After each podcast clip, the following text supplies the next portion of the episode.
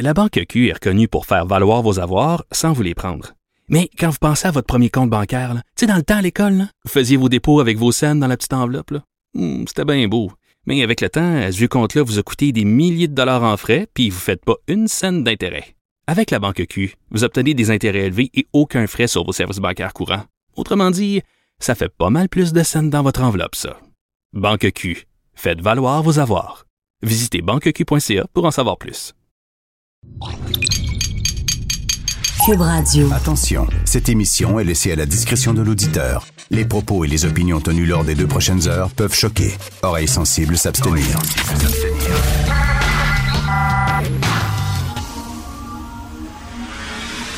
Martino. Richard Martineau. Politiquement incorrect.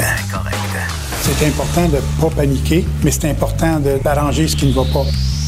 Cube Radio. Merci d'écouter Cube Radio et politiquement incorrect. Bon mercredi, le milieu de la semaine. Alors, on entendait, c'est Claude Julien, Fred, c'était bien ça, Claude Julien. C'est important de ne pas paniquer. Je connais rien au hockey, vous le savez, je connais rien au sport. Je connais strictement rien au hockey, mais je sais pas, au pif comme ça, 8-1 me semble c'est pas bon. Tu en penses, Fred? 8-1 me semble J'essaie bon. d'additionner 8 plus 1, 9. Ça, c'est bon, mais 9 à 0, c'est moins bon. Mais 8, 8 à 1, là. Non, ça- Ça, Je comprends pas grand-chose. Je pense qu'il va y avoir des petits changements avant mais- Noël. My God, que ça va pas bien depuis quelque temps. Je sais pas si on, on va revoir une Coupe Stanley de notre vivant. Je sais, je- pas, pas, pas toi et moi, Fred, parce qu'on est on est vieux, jeune. là. On est jeune. Non, non, on est jeune.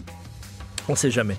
Euh, donc, ça va mal pour euh, le Canadien de Montréal. Euh, ça va mal aussi pour le Parti libéral. Je trouve, même si le sondage de ce matin leur donne une, une remontée.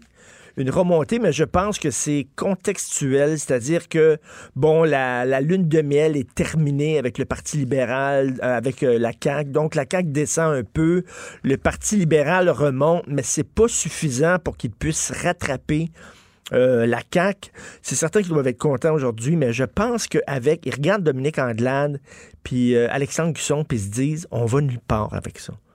On va nulle part. Alexandre Cusson, c'est vraiment, c'est une catastrophe. Ce gars-là, comme je disais hier à Jean-François Guérin, c'est la seule personne qui parle Mélanie Joly, à part Mélanie Joly. Euh, vraiment, il parle, il parle, il parle pour rien dire. On peut l'entendre pendant 10-15 minutes. Il est venu ici à Benoît Dutrisac euh, il y a quelques jours et j'écoutais l'entrevue et Benoît essayait, il essayait de lui faire dire quelque chose, n'importe quoi. Genre, il fait-tu beau dehors? Euh, Je sais pas, euh, aimes-tu ça le jambon? N'importe quoi. Le faire parler, c'est impossible. Le gars, il a une langue de bois tellement épaisse que même si on essaie de retranscrire ses propos, on a des échardes sur les doigts quand on tape sur notre ordinateur, tellement il y a une grosse langue de bois. Il ne dit strictement rien. Lui est là, je vais écouter. Non, non, tu te lances en politique, tu veux être chef du parti, tu veux éventuellement être premier ministre du Québec. Arrête l'écoute, là. C'est parce que tu l'as fait, l'écoute, puis là, tu as des idées, puis tu proposes des idées. Non, lui, il dit non, on va écouter. Mais n'importe qui, d'abord, n'importe qui peut être chef. Si, si tout ce que tu as à proposer, c'est ça, on va écouter. J'ai branché on- un qui. décodeur. Pour savoir. OK, c'est SOS. SOS. Ça, c'est. Ça, c'est il parle. oui, il n'y a rien à dire. Et euh, Dominique Andelade, euh, veut, veut pas, c'est encore le discours du Parti libéral très branché sur les anglophones, sur les allophones.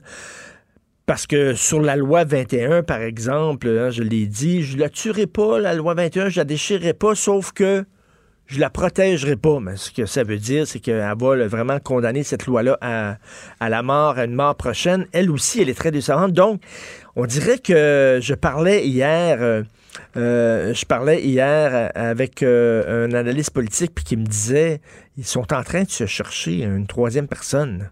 Parce qu'ils voient bien qu'ils vont nulle part avec ça. là. Il y a une petite remontée, mais comme je dis, c'est contextuel. Puis là, il y a Denis Coderre qui revient. Les gens voient Denis. On attend tout le temps un sauveur. Là, ça va être Denis Coderre.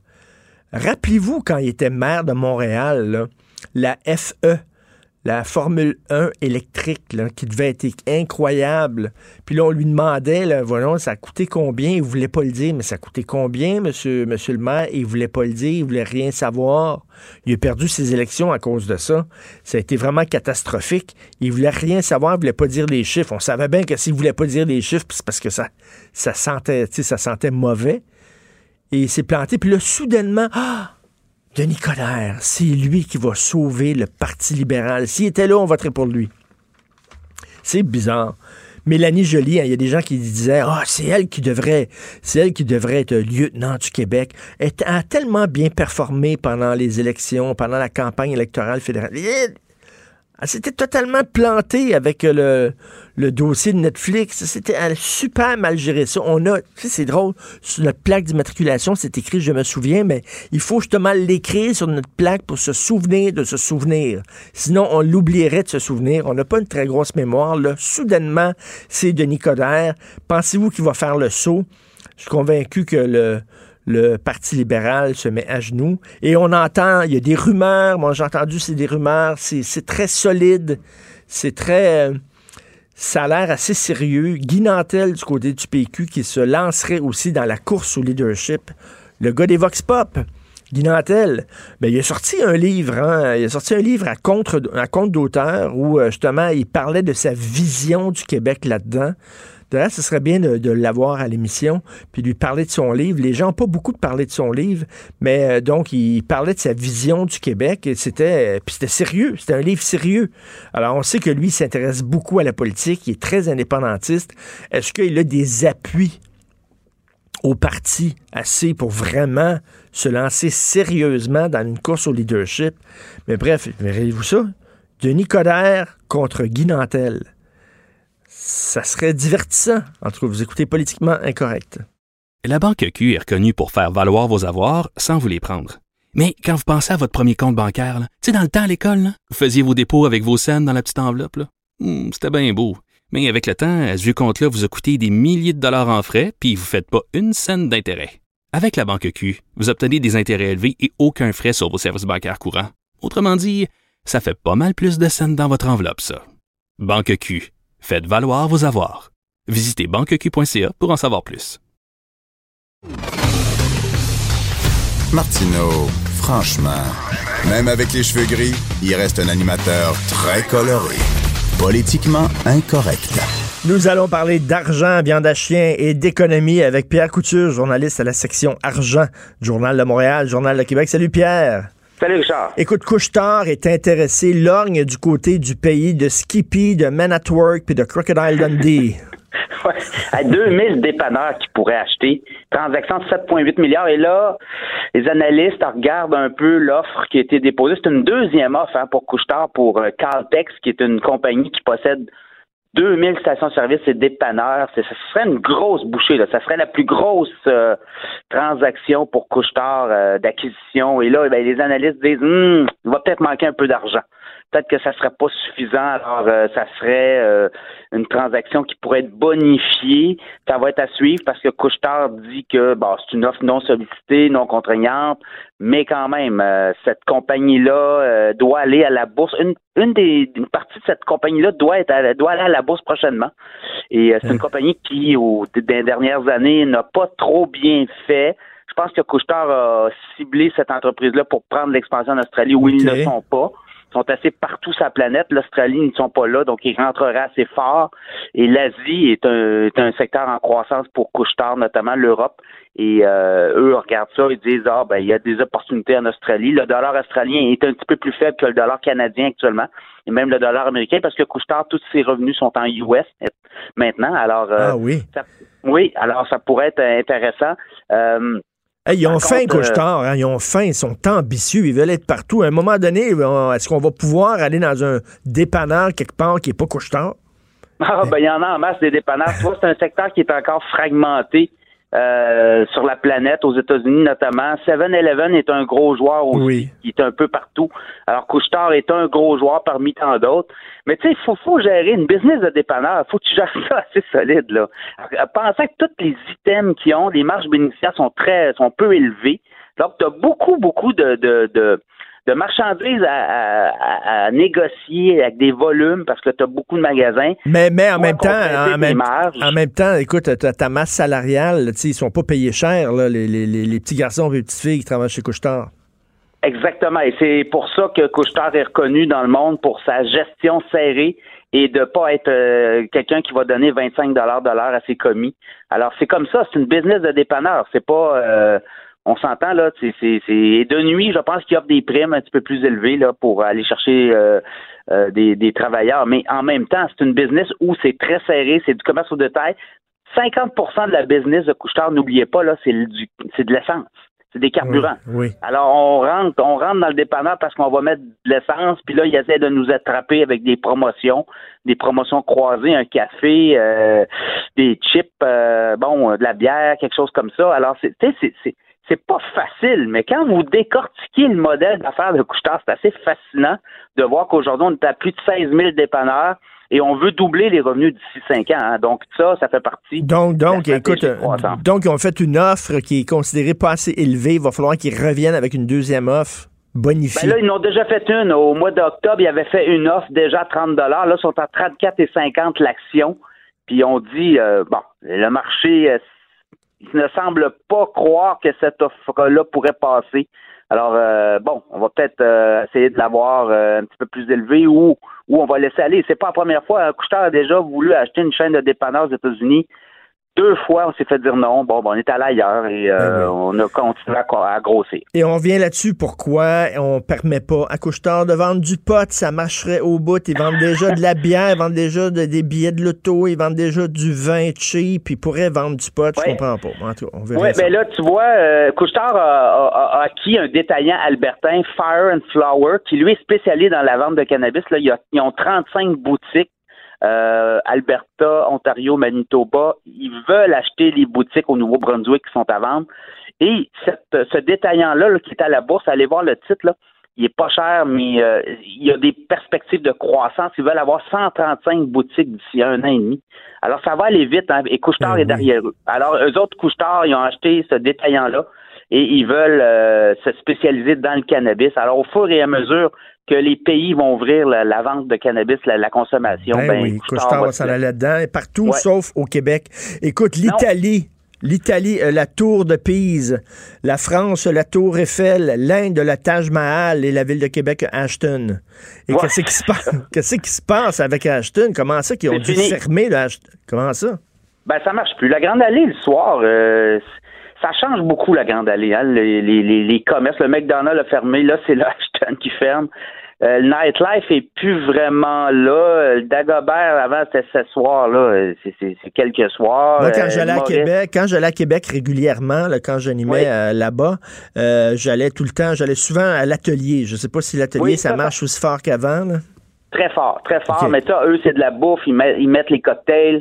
Euh, bon, la gang d'atelier, bon, vont prendre le, le, le, le- Ashton. Dans le cas d'Ashton, écoutez, il y a un mois, il avait lancé, en fait, ce qu'il avait dit, je vois, c'est quand même un move bizarre. là. Lui, il avait dit, je vais monter les prix de 12% la nuit pour payer mes travailleurs de nuit. Et là, c'était clairement pour son euh, restaurant de la Grande Allée et un autre, parce que la nuit, il y en a juste deux ouverts. Et là, il ferme celui de la Grande Allée. Alors, clairement, ça n'a pas fonctionné. Et je pense que les gens payaient 12% de plus la nuit. Si tu veux monter tes prix, monte tes prix partout, à tout, tout le temps du jour, mais Ben oui. pas aux gens seulement la nuit. Le message que tu envoies, c'est que la gang, la gang de nuit, c'est c'est- c'est- c'est 12 de plus. Ça marche pas comme ça. Là. Mais non, puis les gens, là, tu sais, ils disent pas, Hey, je suis content de payer ma poutine plus cher parce que quand les employés vont, être- euh, vont être mieux payés. Ben, c'est pas comme ça que les gens pensent. là. Non, ben en tout cas, ça n'a pas. mais Si, si, s'ils pensaient faire de quoi, je veux dire, euh, même là, un mois, ils nous disent ça, puis là, ils ferment. Donc, clairement, stra- stratégie-là pas fonctionné, là. Et euh, c'est peut-être un avis euh, à tous les autres intéressés, là, n'allez pas faire ça aussi, là, parce que clairement, euh, et Ashton, c'est quand même un, une comp- assez solide dans le jeu de Québec, là. Il y a quoi, Ben il y a une oui. trentaine de, de, de, de poutineries. Euh, ben, la compagnie vieillit, euh, il doit il doit réinvestir dans ses magasins, il doit se repositionner avec les millénarios. Euh, Donc, pas facile. là. C'est pas Non, non, facile ça fait, ça fait un bout de temps qu'ils sont un peu assis sur leur steak, là, assis, assis Oui, sur leur exactement. patate, comme on dit. Écoute, euh, le ministre de l'Économie, Pierre Fitzgibbon, qui demande au mouvement des jardins de reconsidérer sa décision parce qu'on sait que le mouvement des jardins, là, ils veulent pas euh, miser, ils veulent pas participer euh, au Ouais. sauvetage du groupe Capital Média parce qu'ils disent que les autres, l'idée d'une coop, c'est trop risqué, ils veulent pas perdre leurs sous là-dedans. Ben, ce que Desjardins, Guy Cormier a dit, le grand patron, euh, on a regardé le plan d'affaires. Pour nous, c'est très risqué. Hier, Pierre Fitzgibbon, ministre de l'Économie, je vous rappelle, là, le gouvernement a mis 15 millions, là, déjà, là. 15, ils ont perdu, ils s'attendent à perdre 15 millions dans le groupe Capital Média. Ben, il dit Desjardins devrait reconsidérer son offre. Et là, ben, euh, même soulever le fait qu'il y avait une dirigeante de Québécois sur le CA de euh, capitale régionale, puis ça pourrait avoir une influence. Et hier, Desjardins dit non, non, il n'y a eu aucune, euh, aucun rapport là, de lien avec Québécois. Et ce matin, j'écoutais M. Fitzgibbon qui disait bon, ben, l'histoire de Québécois, c'est beau, c'est clarifié, on passe à autre chose. Mais clairement, il manque quelque chose à ce plan d'affaires-là. Bon, on comprend que les journaux, là, c'est pas euh, un secteur très, très en croissance. Mais il manque peut-être euh, une ou deux lignes d'affaires. Peut-être que euh, Ben, ils sont, sont pas fous des- chez Desjardins. S'ils veulent pas investir là-dedans, c'est qu'ils sentent que c'est, c'est, c'est pas, c'est pas un C'est plan pas beaucoup, là, hein? là.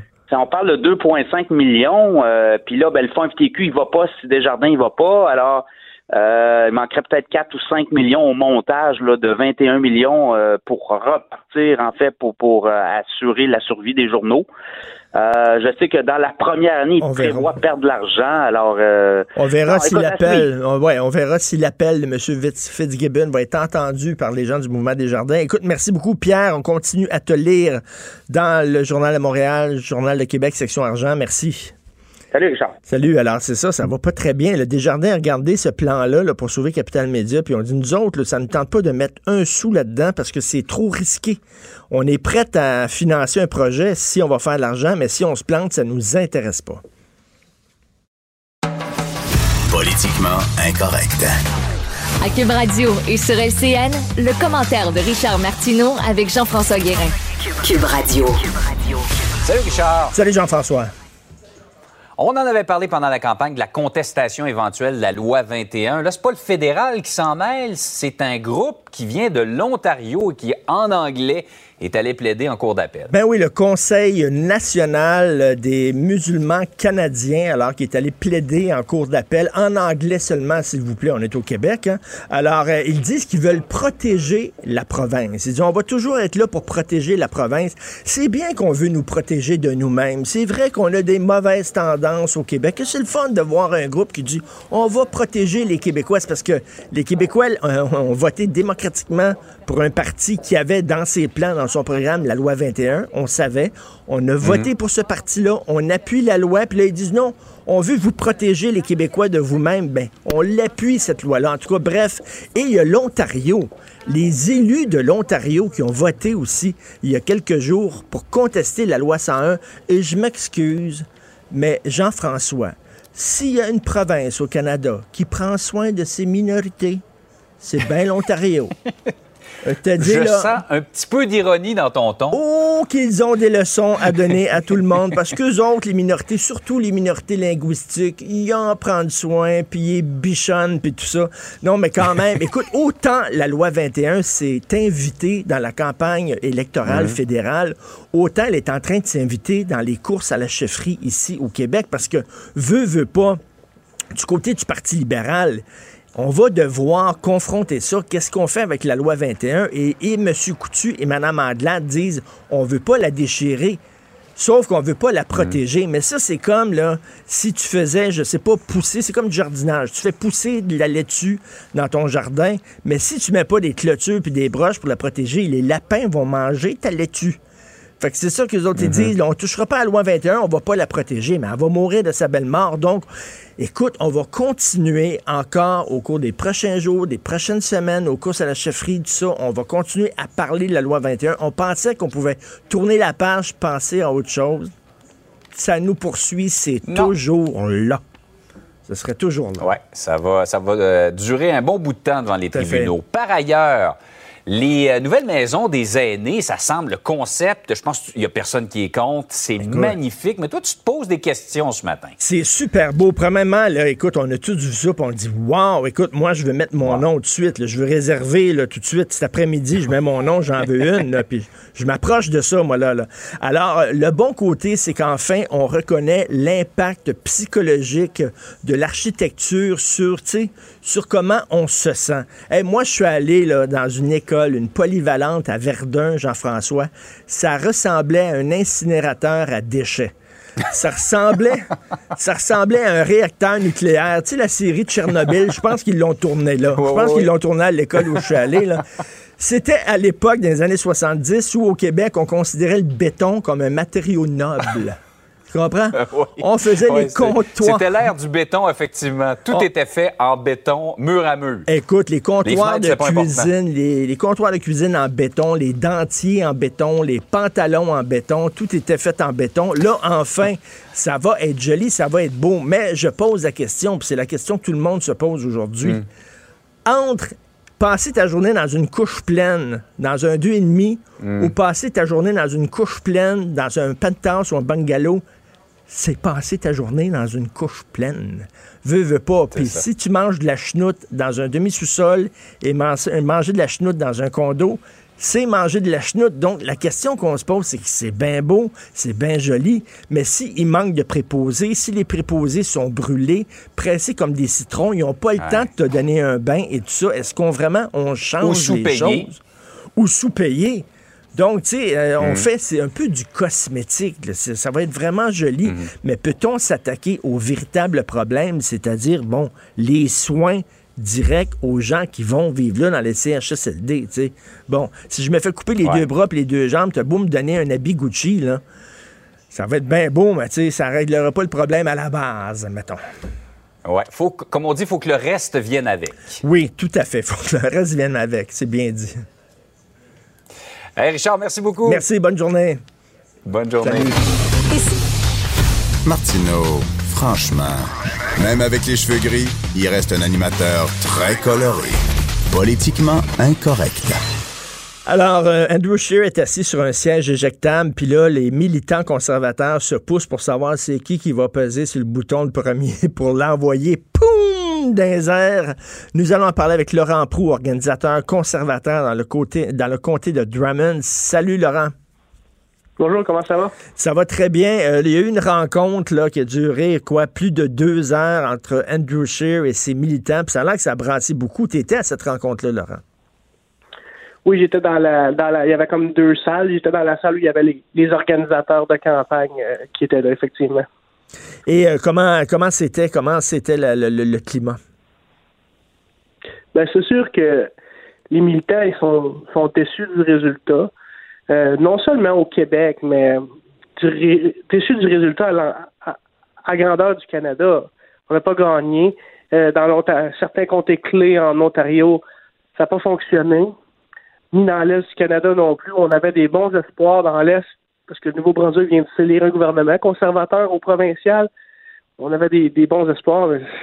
Ben, c'est ça ça. ce, qui, ce vous déçoit, c'est que c'est qu'il n'a pas réussi à battre un, un ennemi qui était déjà dans les cordes, qui était déjà affaibli parce qu'il y avait plein de scandales, plein de choses qui marchaient pas. Euh, il y avait un genou à terre, euh, Justin Trudeau. Il me semble qu'un bon knockout, ça aurait été possible. Et là, tu dis, il est même pas capable de battre quelqu'un qui était, euh, qui était déjà à terre. C'est ça qui vous déçoit. Oui, ben effectivement. Le, le, le problème, c'est qu'on pensait que le timing était bon. On avait une excellente euh, série de candidats au Québec. Vraiment, là, euh, les candidats qu'Alain Reyes avait recrutés étaient vraiment de loin le- la meilleure cohorte depuis longtemps. Euh, mais on a eu des problèmes, puis il faut pas se le cacher. Euh, je pense que là, on est rendu à une étape où, en ce qui concerne l'avortement, en ce qui concerne le droit des femmes, en ce qui concerne le droit des, des, des homosexuels, en ce qui concerne l'environnement, il va falloir se trouver un chef qui est dans la même époque que, que tout le monde là-dessus, Mais- qui est capable de débattre euh, efficacement de ces enjeux-là. Ben ça, je le comprends, mais vous le saviez, c'était qui, là, Andrew Scheer? C'est pas, c'est comme, c'est pas comme si vous, vous avez voté pour lui comme chef, puis après ça, vous dites, hein, galons ça, c'est un gars qui est vraiment très à droite sur certaines positions, mais vous le connaissiez, le bonhomme, là, avant? C'est-à-dire que quand il y a eu la chefferie, euh, c'est un raisonnement bien simple. À nous, on n'est pas dans les, les organisateurs, on est dans la politique appliquée. Là. On travaille dans des comtés, on fait mettre des pancartes, on fait faire du porte-à-porte. Et nous, à la chefferie, euh, en tout cas pour ma part, là, moi j'ai appuyé Andrew parce que sinon j'étais certain qu'on perdrait avec Maxime Bernier. J'étais convaincu que Maxime Bernier dirait des stupidités puis qu'il était, c'était pas un joueur d'équipe. C'était mon opinion. Oui. Et puis le- mon opinion s'est un peu confirmée, je pense, avec la prestation qu'il a donnée avec son parti. Mhm. Maintenant, c'est le même raisonnement que j'applique avec Andrew Scheer.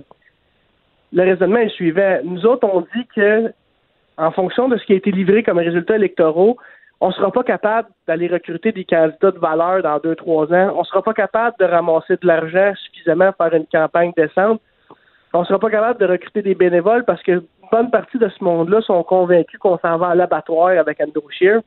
Et donc, en fonction de ça, on ne peut pas continuer avec lui. C'est simple comme ça. C'est rien de personnel contre l'homme. C'est un homme aimable, Andrew Scheer. Moi, je le respecte beaucoup. Mais il a eu sa chance. Ça n'a pas fonctionné. Puis là, il faut qu'on se pose la question est-ce qu'on peut continuer avec ce gars-là? La réponse, c'est non. Mais moi, je dis là, que le- les, les gens de droite, là, OK, parce que quand tu es au, au mouvement conservateur, quand tu es au Parti conservateur, tu es, centre-droite, tu n'es pas la droite morale, mais tu une droite économique et tout ça. Tu sais, ça serait le fun que les, les- gens de droite aient, un chef gogo, un chef le fun, un chef jeune, un chef qui est, tu sais, pour montrer, on- à chaque fois, tu sais, parce que même Stephen Harper, il avait l'air d'un monsieur Playmobil un peu, il allait amener son fils à l'école puis il donnait la main, tout ça. On peut-tu, on peut-tu les gens de droite avoir un chef qui est moderne, qui qui oui, il est à droite, mais il a pas l'air d'avoir un balai dans le cul, je suis désolé de dire ça, puis de ressembler à un curé, puis de se promener avec une chemise à manches courtes, boutonnée jusqu'en haut. C'est possible, ça? Ben, on est prêt à donner la chance à- aux personnes qui vont vouloir venir se présenter au leadership conservateur, ça c'est certain. Mais effectivement, une touche de modernité nous ferait pas de tort. Puis autant il y en a qui disent ouais, mais il y a des courants de pensée dans l'Ouest, mais vous avez vu l'Ouest a voté au complet conservateur, puis c'est pas assez pour former un gouvernement. C'est ça la réalité, c'est que même si l'Ouest vote en bloc, il en manque pour faire un gouvernement. Même s'il gagne le vote populaire en nombre de en nombre de bulletins de vote, au niveau des comtés, là, il en manque. Alors, il faut se, il faut se remettre à la modernité. Il faut être passé là, les, les, les, enjeux d'avortement puis sur les, les, droits des homosexuels. là. je pense qu'on devrait s'entendre comme Canadiens qu'être homosexuel en 2019, c'est pas un péché, c'est pas quelque chose qui est mal. Puis moi, je suis aussi conservateur que n'importe qui en Alberta. Je suis un conservateur fiscal. Je pense pas que mes valeurs Oui. conservatrices puissent être remises en question parce que j'avance qu'un homosexuel n'est pas quelqu'un qui vit dans le péché puis qui fait quelque chose de mal. Alors, une fois que ça c'est dit, il faut se trouver un chef qui est en, phase avec notre époque, en phase avec ces valeurs-là, puis qui va être capable de nous amener dans un gouvernement conservateur, parce que si on y retourne avec Andrew Scheer, c'est ça le risque, là. Trudeau pourrait rentrer majoritaire dans deux, trois ans, là, ça va nous avoir donné euh, plus qu'une décennie dans l'opposition. Ça commence à être long, ça. Tout à fait. Puis écoute, là, aussi, euh, pas laisser l'environnement à la gauche. Puis euh, c'est qui? Écoute, j'ai un blanc, là, un ancien chef conservateur là, qui maintenant a pris un virage vert, puis qui donne des discours un peu partout, qui prononce des discours en disant il faut que le mouvement conservateur récupère le discours vert, parce que tu sais qu'en Allemagne, le, discours environnemental était porté par des partis de droite. C'est quoi un mouvement conservateur? C'est un mouvement qui dit il faut conserver des anciennes valeurs. Il faut arrêter de, de tout jeter aux poubelles. Il faut conserver des anciennes façons de faire, des anciennes valeurs. C'est ça le mouvement conservateur. Ben, la même chose avec l'environnement, conserver l'environnement. Euh, je trouve qu'il y aurait une façon d'articuler un discours environnemental qui est proche du Parti conservateur?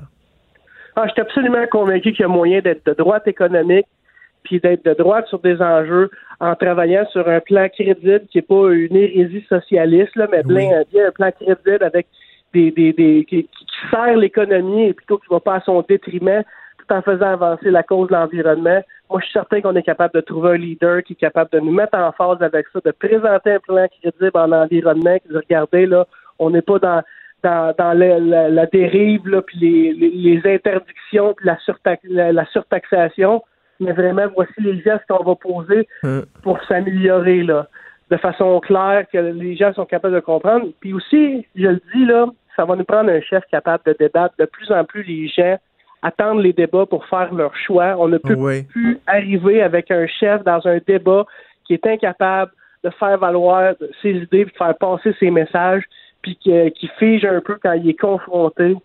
Il faut vraiment qu'on se présente aux prochaines élections avec un chef capable de, en anglais, de, spin out of a corner, puis qui est capable de répondre, de faire avancer les, idées conservatrices. Vous voulez finalement revenir à l'époque où c'était le parti progressiste conservateur. Moi, ça m'a toujours fait rire. Quand j'étais jeune, je disais, comment un parti peut être progressiste conservateur? C'est comme tu le pied sur le frein, puis le pied sur le gaz, puis tout ça. Mais non, progressiste conservateur, ça veut dire progressiste en matière sociale, conservateur en matière fiscale et économique. Vous voulez revenir à cette époque-là?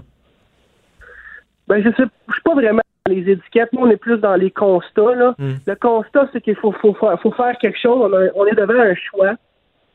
Puis il faut le faire avec nos, nos collègues dans l'Ouest aussi. Là sont aussi des conservateurs comme nous autres, mais il faut, il faut je pense qu'il faut se parler dans le blanc des yeux et dire voici la chose. Si on continue comme ça, de la même façon qu'on fait, parce que la folie, c'est toujours refaire la même chose en espérant un résultat différent, là. Oui. Si on si on fait pas de changement, là, on s'enligne vers l'opposition et pour y rester. Puis ça, les militaires aiment pas ça, les donateurs aiment pas ça, les candidats potentiels aiment pas ça. Il y a personne qui se présente aux élections pour perdre. Donc, pour nous autres, pour recruter des candidats de valeur, il faut avoir des lueurs d'espoir de dire, ben, mais... oui, ça se peut que tu t'emmènes au gouvernement un jour. Mais Laurent, Laurent, il, n'a pas l'air à vouloir partir. Il n'a pas l'air à vouloir quitter. Lui, son jeu, c'est qu'il veut asseoir son pouvoir, euh, euh puis euh, pour arriver en force euh, au congrès d'avril prochain. Fait que là, c'est quoi votre choix? Vous faites un putsch, vous faites un, coup à l'intérieur du parti, vous l'éjectez ben, Personnellement, personnellement, moi, je prends la parole pour essayer de, de, donner de plus en plus d'engouement à un mouvement qui pourrait faire prendre euh, conscience à M. Scheer que c'est le temps de partir. Et c'est rien de personnel, c'est un site moi je le respecte énormément, mais ben, les conservateurs, généralement, sont de, de, de style capitaliste et dans un système capitaliste, euh, quand tu livres pas, faut que tu t'en le système capitaliste, comme on dit, comme on dit en anglais, survival of the fittest. C'est-à-dire, si tu es trop faible, tu, tu, peux, tu, dégages.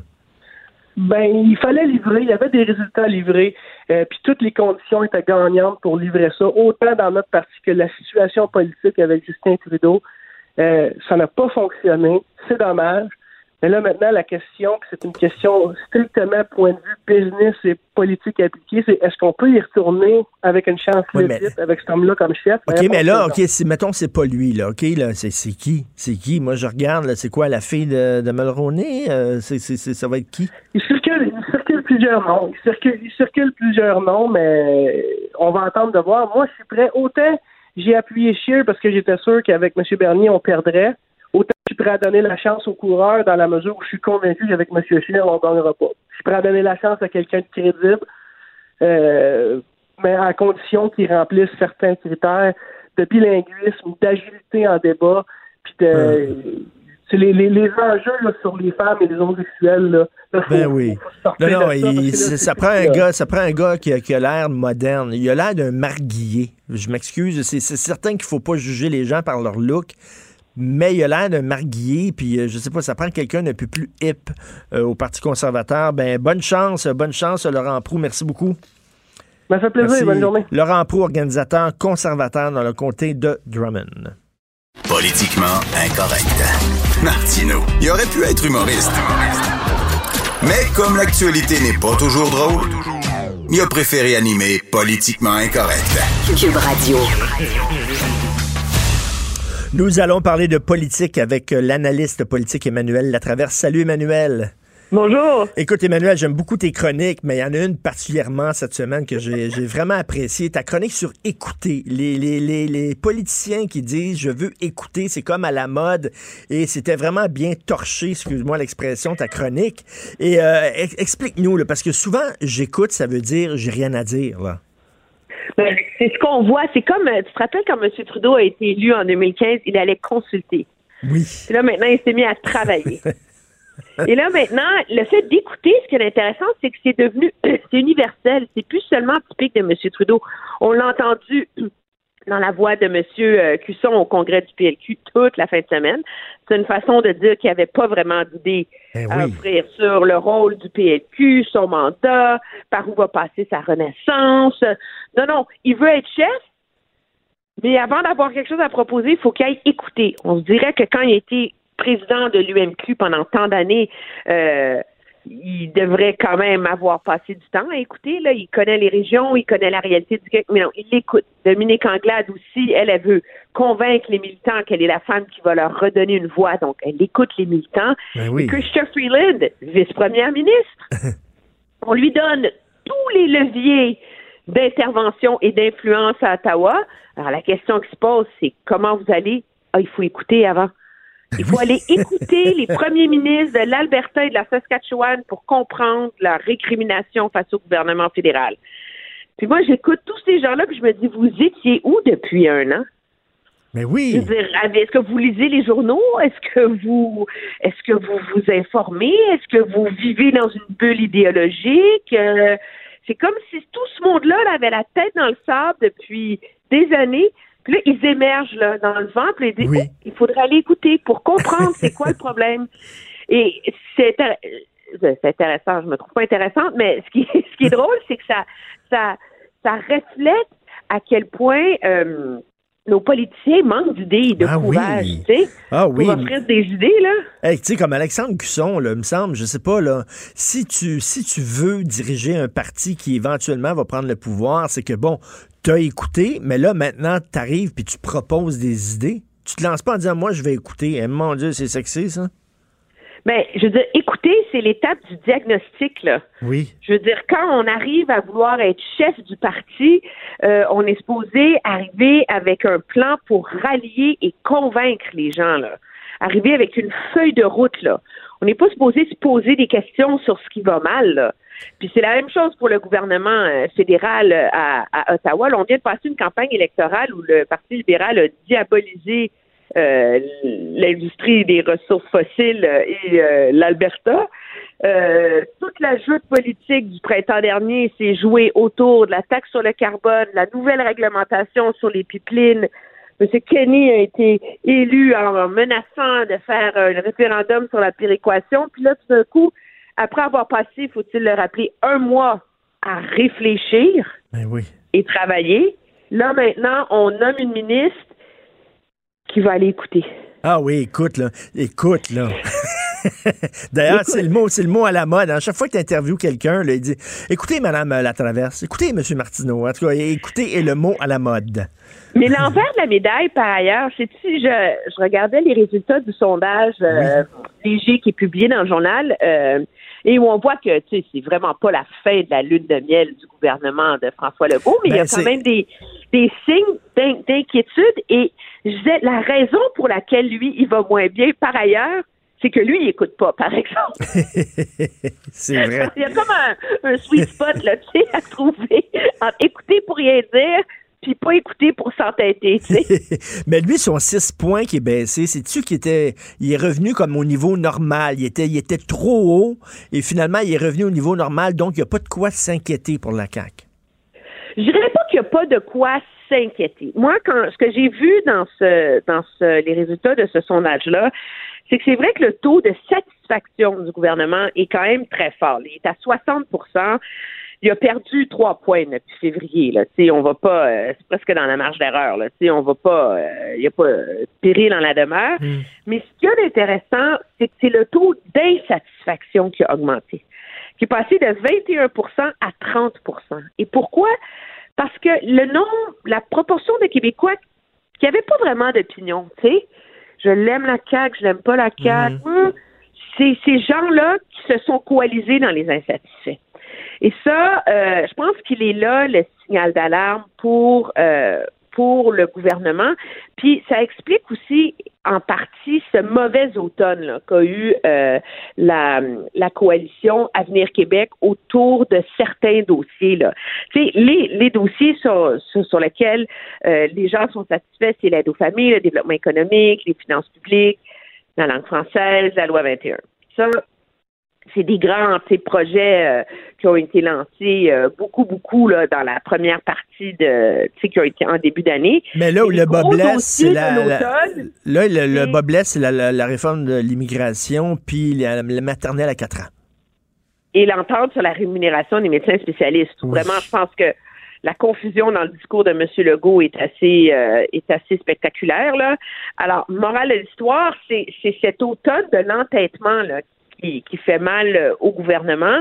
Puis l'implantation des maternelles 4 ans, là, c'est vraiment euh, il y a deux enjeux où ça va pas bien pour le gouvernement, les maternelles 4 ans et la lutte contre les changements climatiques. tu sais. Puis ce qui émerge des maternelles 4 ans, c'est cet entêtement là, de mettre en place un système parallèle où on comprend pas trop où le gouvernement s'en va, comment il va payer pour ça, mais c'est vraiment idéologique là. Et tu remarqueras que dans l'autre combat idéologique, il y a l'abolition des, des élections scolaires. Et regarde comment tout d'un coup, le discours du ministre François Roberge a changé en dix jours. Il était dans la logique de on va l'adopter coûte que coûte, il faut que ça soit fait pour la fin février. Tu sais, on craignait presque un baillon. Puis là, là, les, les, les voix se multiplient pour dire que c'est mal ficelé, que ça a des conséquences pas claires, que ça va être ingérable. Et là, on entend là, le, le ministre depuis hier dire Savez-vous, on va prendre notre temps, il n'y a pas péril en la demeure, on va bien faire les choses, euh, etc. Pourquoi? Moi, je pense que je suis pas dans sa tête, mais M. Roberge a vu là, ce qui est arrivé à son collègue à l'immigration. Puis il s'est dit déjà ça va pas bien avec les maternelles 4 ans. Ben oui. Peut-être que c'est mieux d'écouter. Parce que, parce que moi, je pense que les Québécois sont très attachés à leur système de CPE. Hein, euh, on envoie nos enfants au CPE, puis on voit à quel point c'est c'est correct. Les gens disent, ben, pourquoi on a besoin d'une maternelle 4 ans? Ça, ça va bien, un CPE. Oui, puis on fait beaucoup, beaucoup la comparaison avec l'Ontario où le système de maternelle 4 ans s'est implanté relativement rapidement, efficacement, facilement. Mais la grosse différence, c'est qu'en Ontario, il n'y en a pas des CPE et ça coûte une fortune les, les frais de garde, là, euh, les garderies. Là. Moi, euh, ma fille était dans une garderie, ça me coûtait 1000 dollars par mois. Là. Aïe, aïe. Alors, euh, et donc, euh, puis pour les tout petits, c'est 1300 à 1500. Puis ça, c'est à Ottawa, c'est à. Toronto, là. Alors, les familles qui ont trois enfants, là, en bas âge, là, je veux dire, il y a des familles où c'est pas évident que ça vaut la peine pour maman de retourner travailler à un moment donné, là. Ben oui. Alors là, les maternelles 4 ans, ça devient une, une avenue hyper efficace pour alléger le système de garderie et pour donner un, un répit financier aux familles. On n'a pas cette réalité-là Mm. au, au Québec. Puis je pense que dans la mesure où en plus la qualité des services en CPE n'est plus à démontrer, ben c'est plus difficile de, de, de plaider que c'est absolument nécessaire. Et surtout, regarde l'état du système scolaire en ce moment là Ben oui. les profs, puis, tu sais, pénu- pénurie d'enseignants, désorganisation, école en lambeaux. euh, alors là, c'est manque de services pédagogiques. Là, tu dis vraiment, il faut mettre tous les œufs dans le panier des maternelles 4 ans, puis du brassage de structure des commissions scolaires. C'est vraiment ça là, qui va sauver l'éducation au Québec. Non. Ouh! Non, non, effectivement, les gens regardent ça, ça, ça me fait penser, là, les, les CHSLD, là, ils sont bien beaux, là, les nouveaux CHSLD, mais tu sais, si tu passes ta journée dans ta couche pleine de marde, ce sera pas plus intéressant dans un beau CHSLD qu'un CHSLD laid. C'est les mêmes conditions. Écoute, mais du côté du Parti libéral, penses-tu que le Parti libéral du Québec euh, regarde euh, Dominique Anglade et M. Cusson puis se disent on s'en va nulle part avec eux autres? Ben, je pense pas qu'ils disent on s'en va nulle part, mais ils, constatent ce qu'ils devraient euh, ressentir intuitivement. Là. C'est que les, le Parti libéral était capable et peine à retrouver des super grosses pointures inspirantes. Et là, je porte pas un jugement de valeur sur la qualité, l'intellect, l'engagement de Mme Anglade puis M. Mm. Cusson. là. C'est absolument pas ça. Là.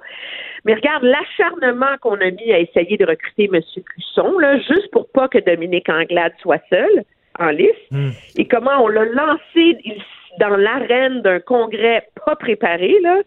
Je veux dire, ça, c'est, c'est pas loin d'appuyer sur le bouton de panique, là. Ben oui. Je pense que les résultats qu'on voit en termes de qui est la meilleure personnalité pour être chef du Parti libéral reflètent ça.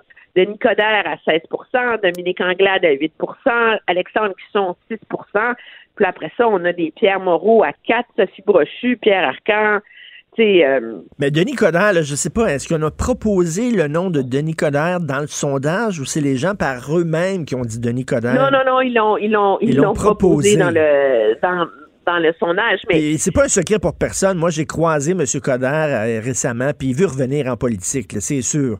Est-ce que c'est au municipal, est-ce que c'est au provincial? Mais aujourd'hui, il doit danser le tango, là, en regardant ça, les Oui, résultats. on s'entend que si le téléphone avait vraiment gravement sonné pour M. Coder, Il serait déjà là. Il serait déjà là. S'il y avait un mouvement pour Coder au PLQ, là, il serait déjà là. Le mouvement n'est pas là. Moi, ce que je vois dans la dans la position du PLQ en ce moment, c'est un peu celle du Parti conservateur au lendemain de la défaite en 2015. C'est un parti qui a gouverné longtemps, tu sais, qui a eu comme ses assises, là, tu sais, et là, il se fait donner un gros revers électoral et il est déstabilisé, euh, déconnecté. Lui, le Parti libéral est déconnecté de sa, sa base francophone, ce qui n'était pas le cas du Parti conservateur de M. Harper, qui a jamais, tu sais, qui a une base solide, mais qu'est-ce qu'on voit? C'est un parti qui a besoin de se réinventer, d'aller ailleurs, etc.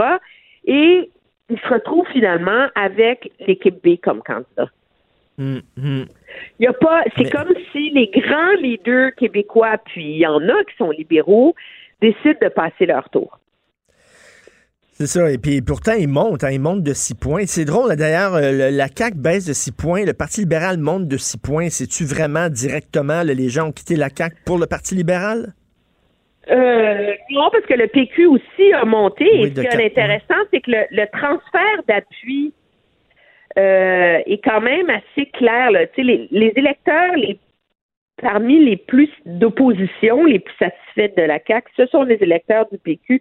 Donc, je pense que les, les appuis de la de la coalition Av- Avenir Québec se sont euh, se sont dispersés un peu euh, de part et d'autre. Euh, mais ce qu'on voit aussi, moi, je dirais, c'est qu'on dit beaucoup que, M. Legault a pas d'opposition.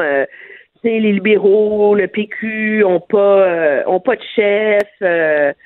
Euh, ils voguent bien, mais finalement, qu'est-ce qui ébranle la les appuis de la CAQ? C'est le bon travail des partis d'opposition sur les enjeux comme les maternelles 4 ans, comme les commissions scolaires, comme l'immigration. Et finalement, là, pour les gens qui en doutent, là, une opposition disciplinée qui fait sa job, même si c'est pas spectaculaire, c'est pas inspirant, puis que ça te donne pas nécessairement envie là, de te ruer et aller voter pour eux, mais ça porte fruit, là. Écoute, moi, j'ai des sources sûres, je vais te le dire. Là, ça a l'air que c'est très sérieux du côté du PQ que Guy Nantel non, mais c'est, pas une joke, là, je te jure. Là. J'ai des sources. et Écoute, un soir cette semaine, je passais mon temps dans les SMS, puis des appels téléphoniques, puis des gens qui m'appelaient, puis tout ça. Je te le dis, là, c'est sérieux. Il songe vraiment. Puis il va se lancer dans la course au leadership du PQ. Guy Nantel, qu'est-ce que tu penses de ça? Mais il va pour rire du PQ ou pas? Non, non, il veut il va- vraiment être chef du PQ. il va Il y a quand même une nuance, là. Il veut être chef du PQ. Écoute, ben, tu sais, je veux dire, la, hum, l'Ukraine a élu euh, Ben oui. un comédien. Euh, les États-Unis ont déjà eu euh, Ronald Reagan comme président. Je veux dire, tout est possible. là.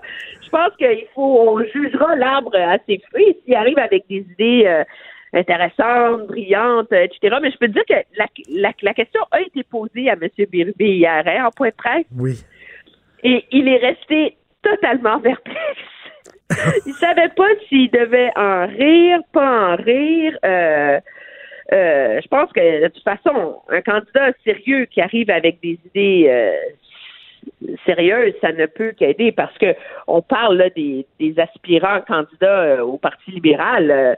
c'est pas beaucoup plus reluisant euh, du côté du PQ là. Ben non. C'est parmi les personnalités le- lequel ferait le meilleur chef du PQ? Il François Blanchette à 13% puis on s'entend que c'est seulement parce que les Québécois l'ont vu en action pendant une campagne électorale à tous les jours. Hey, Véronique Moi, Yvon, Véronique Yvon. seulement 10% Moi, je pensais que les gens l'auraient vu comme chef du PQ, Véronique Yvon, parce Ben, qu'elle pense qu'à bien... partir du moment où elle a dit qu'elle veut pas y aller Oui. aussi, ça, Effectivement. ça. Pierre-Carl Pellado, l'ancien chef, à 7% Pascal Bérubé à 6 Alexandre Cloutier à 6 Sylvain Gaudreau à 4 Fait que là, tu te dis, mon Dieu, tu sais, je veux dire, euh, il y a, il y a personne qui il y a aucun chef qui est, qui est vraiment Ouais. inspirant. Puis, tu sais, M. Gaudreau, il n'y a pas plus d'appui au sein des électeurs du PQ, là. Et écoute, du côté de Québec solidaire, là, malgré toutes les frasques de Catherine Dorion, puis il y a des gens qui disent oui, mais au moins elle fait parler du parti, puis tout ça, ça marche pas, ça ne fonctionne pas. Ils ont baissé de 5% C'est pas une bonne nouvelle pour eux autres. là. Ben non, parce que de quoi on a on a parlé chez QS depuis euh, le début de l'automne, euh, c'est finalement c'est des c'est des c'est des frasques, c'est de la com, c'est des débats qui objectivement là sont hyper secondaires à la réalité des gens là.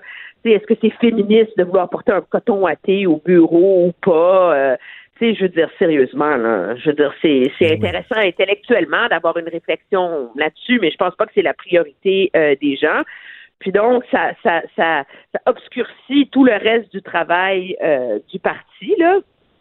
Ah et, non, euh, et pour ce parti qui pensait qu'il s'en allait dans Jean Talon, qui avait vraiment des chances de chauffer la CAQ, là, ben, je pense qu'il voit qu'il faut qu'on ramène un peu de sérieux dans la machine, là. Tout à fait. C'est peut-être une mauvaise nouvelle pour Catherine Dorion parce qu'on va lui, on va la ramener euh, au pas un peu. Là. Merci beaucoup, Emmanuel. On continue bien sûr à te lire et à, à t'écouter et à t'entendre à LCN. Merci. Ça me fait plaisir, au Salut, revoir. merci, Emmanuel Latraverse. La Banque Q est reconnue pour faire valoir vos avoirs sans vous les prendre. Mais quand vous pensez à votre premier compte bancaire, tu sais, dans le temps à l'école, vous faisiez vos dépôts avec vos scènes dans la petite enveloppe. Hmm, C'était bien beau. Mais avec le temps, ce vieux compte-là vous a coûté des milliers de dollars en frais, puis vous ne faites pas une scène d'intérêt. Avec la Banque Q, vous obtenez des intérêts élevés et aucun frais sur vos services bancaires courants. Autrement dit, ça fait pas mal plus de scènes dans votre enveloppe, ça. Banque Q. Faites valoir vos avoirs. Visitez banqueq.ca pour en savoir plus. Martino. Un Martino par jour éloigne le médecin pour toujours. Vous écoutez Politiquement incorrect. Alors, j'ai un ami qui vient de m'écrire et dit Écoute, si Guy Nantel se présente euh, au Parti québécois, je vais voter pour lui. Puis, tu sais, qu'est-ce que vous en pensez, vous? À la maison. Qu'est-ce que vous pensez de ça? Ça a l'air qu'il est en réflexion. C'est très sérieux. Et euh, comme je l'ai dit un peu plus tôt, hein, il avait déjà écrit un livre à compte d'auteur où il, euh, il exposait ses idées pour le Québec. C'était pas un livre humoristique. C'est quelqu'un qui a un côté très sérieux. Moi, je le connais, Guy. C'est quelqu'un, euh, j'aime beaucoup discuter avec lui, au-delà de son côté drôle. Mais sauf que le problème, un, c'est que je pense pas qu'il y ait des appuis au parti, vraiment. Là, je pense pas que c'est quelqu'un qui a beaucoup d'appuis. Puis quand tu te présentes à la chefferie d'un parti, ben il faut que, faut, faut que comme comme disait Antoine Robitaille aussi, pourquoi on veut tout de suite être chef? Pourquoi pas commencer en disant ben je vais me présenter aux élections, puis je vais grimper les échelons, puis s'ils prennent le pouvoir, je vais être ministre, puis blablabla, puis après ça je vais grimper les échelons, un peu comme a fait aussi euh, Pierre-Carl Pellado à l'époque.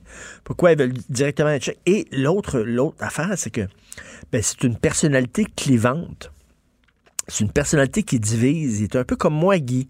Hein, il y a des gens qui m'aiment, puis il y a des gens qui sont incapables. Il y a des gens qui me détestent. Oui, oui, oui. Oui, je vous le dis, c'est dur à croire. Mais il y a des gens qui me détestent. Bon, ben Guy, c'est la même affaire, là. Ces gags là, sur, des, sur des sujets très délicats, très sensibles, hein, des gags sur le sexe, sur la race, etc., c'est vu par certaines personnes comme étant Il est considéré à tort complètement, mais comme un gars d'extrême droite, ce qui est complètement faux. Il est boudé dans certains milieux. hein. C'est très rare qu'on le voit à la télévision, à la radio, parce que c'est des gens qui disent qu'il est trop radioactif. Moi, j'adore ses shows, j'adore ce qu'il dit. Je trouve qu'il a un guts incroyable. Il a du culot, il a du courage. Euh, il parle de sujets très euh, sensibles et tout ça, puis il n'a pas peur, mais en même temps, en politique, il faut que tu fasses attention. faut pas que tu brasses trop la cage. Vous savez comment c'est. En tout cas, j'ai bien hâte de voir ça. Il y a des gens qui disent c'est une joke. Guy Nantel, non, voulez-vous une joke? Voulez-vous une vraie joke? C'est Vincent Marissal qui, à la soirée est encore jeune, dit qu'il est souverainiste. Et ça, ça, c'est une joke. Ça, c'est à se pisser dessus, là. Mais excuse, Vincent Marissal, l'avez-vous déjà lu dans la presse? C'est quelqu'un qui était fédéraliste, c'est bien lui. Puis là, lui, puis, avant d'aller à Québec solidaire, il a cogné à la porte du Parti libéral fédéral. Puis il a dit à Justin, j'aimerais ça me présenter pour vous, puis j'en avec eux autres, puis je sais pas, ça n'a pas marché. Puis là, il s'est rabattu sur Québec solidaire. Puis là, soudainement, il a bu le Kool-Aid souverainiste. Puis là, soudainement, il est rendu souverainiste. What a joke. What a joke. Écoute, mais ce qui est intéressant avec euh, Guy Nantel, c'est que s'il devient, mettons, chef du Parti québécois, ben lui, il n'y aura pas de référendum, ça va être un vox pop. Hein, un petit extrait de vox pop de Guy Nantel.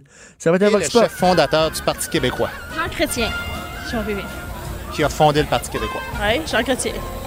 Le premier chef du PQ, ça a été qui? Eh boy. Aucune idée.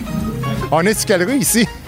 Ici, euh, René Lévesque. Puis... Ah, René Lévesque! C'est comme s'il réalisait que les gens sont trop incultes, puis il s'est dit, ben, ça a l'air facile, je vais y aller. Ben oui, ben non, mais en même temps, c'est ça, là. À, long- pas. à longueur de jour, il se rend compte, ce gars-là, par sa job, par les vox pop qu'il a fait, il, s'est rendu compte à quel point il y a des gens qui sont ignorants et incultes, puis ça lui donne envie.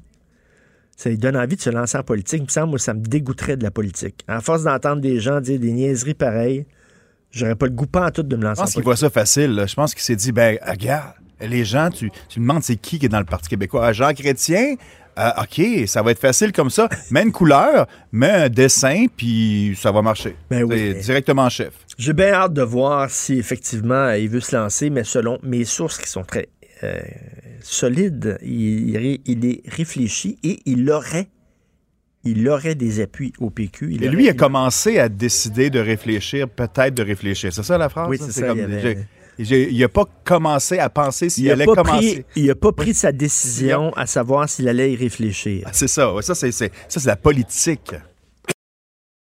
Je pense qu'on a tout ça en même temps. Il, il y a loin de la croupe au lièvre. Écoute, je veux vous parler de quelque chose. C'est une brève à la page B7 qui est passée inaperçue. Radio-Canada demande des euh, assouplissements au CRTC. Et écoutez ça. Le CRTC a enclenché le processus de consultation publique au sujet du renouvellement de la licence de Radio-Canada. Et là, Radio-Canada propose que ces obligations soient modifiées. Vous savez qu'ils ont, un- ils ont un mandat Radio-Canada. Ils ont un mandat à remplir.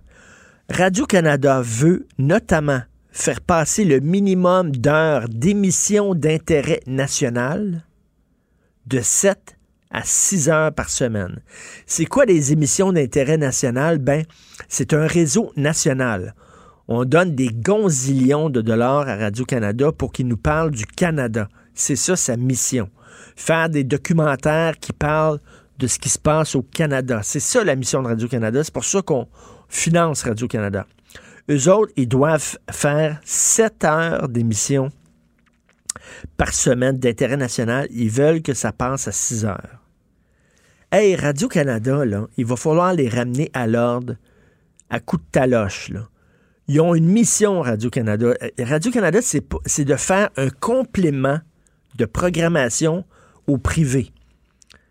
De faire ce que le privé peut pas faire. Par exemple, l'actualité internationale. Ils font bien ça. Radio-Canada, effectivement, ils couvrent très bien l'actualité internationale. Puis les réseaux privés, mais ils ont la difficulté parce qu'ils peuvent pas envoyer les journalistes à gauche, à droite, puis tout ça. C'est certain. Fait que là, ils font un complément d'information. Ils diffusent des, des grands reportages, par exemple, à RDI. Euh, des reportages que le privé peut pas diffuser parce que le privé sont obligés de faire des codes d'écoute. Si le privé n'a pas des codes d'écoute, ils meurent. Tandis que Radio-Canada, on leur donne de l'argent pour les libérer de la guerre au code d'écoute pour faire une programmation différente. Mais c'est dans leur mandat de parler du Canada. Puis là, eux autres, ils disent non, on veut pas, on veut parler moins du Canada. Ben, Christy, t'es là pour ça. C'est ton mandat. Alors là, c'est quoi? Ils veulent? la CBC va diffuser la guerre des clans. La guerre des clans à la CBC. C'est-tu le rôle de Radio-Canada? Radio-Canada sont en train d'empiéter sur le- les plates-bandes du privé en faisant des shows populaires, des shows de variété, des shows d'humour, des talk shows légers, puis ça, ce n'est pas le rôle de Radio-Canada. Où sont les émissions culturelles à Radio-Canada? C'est pour ça qu'on leur donne de l'argent. Ils sont où? Les gros documentaires sur la politique, puis ça, ils sont où?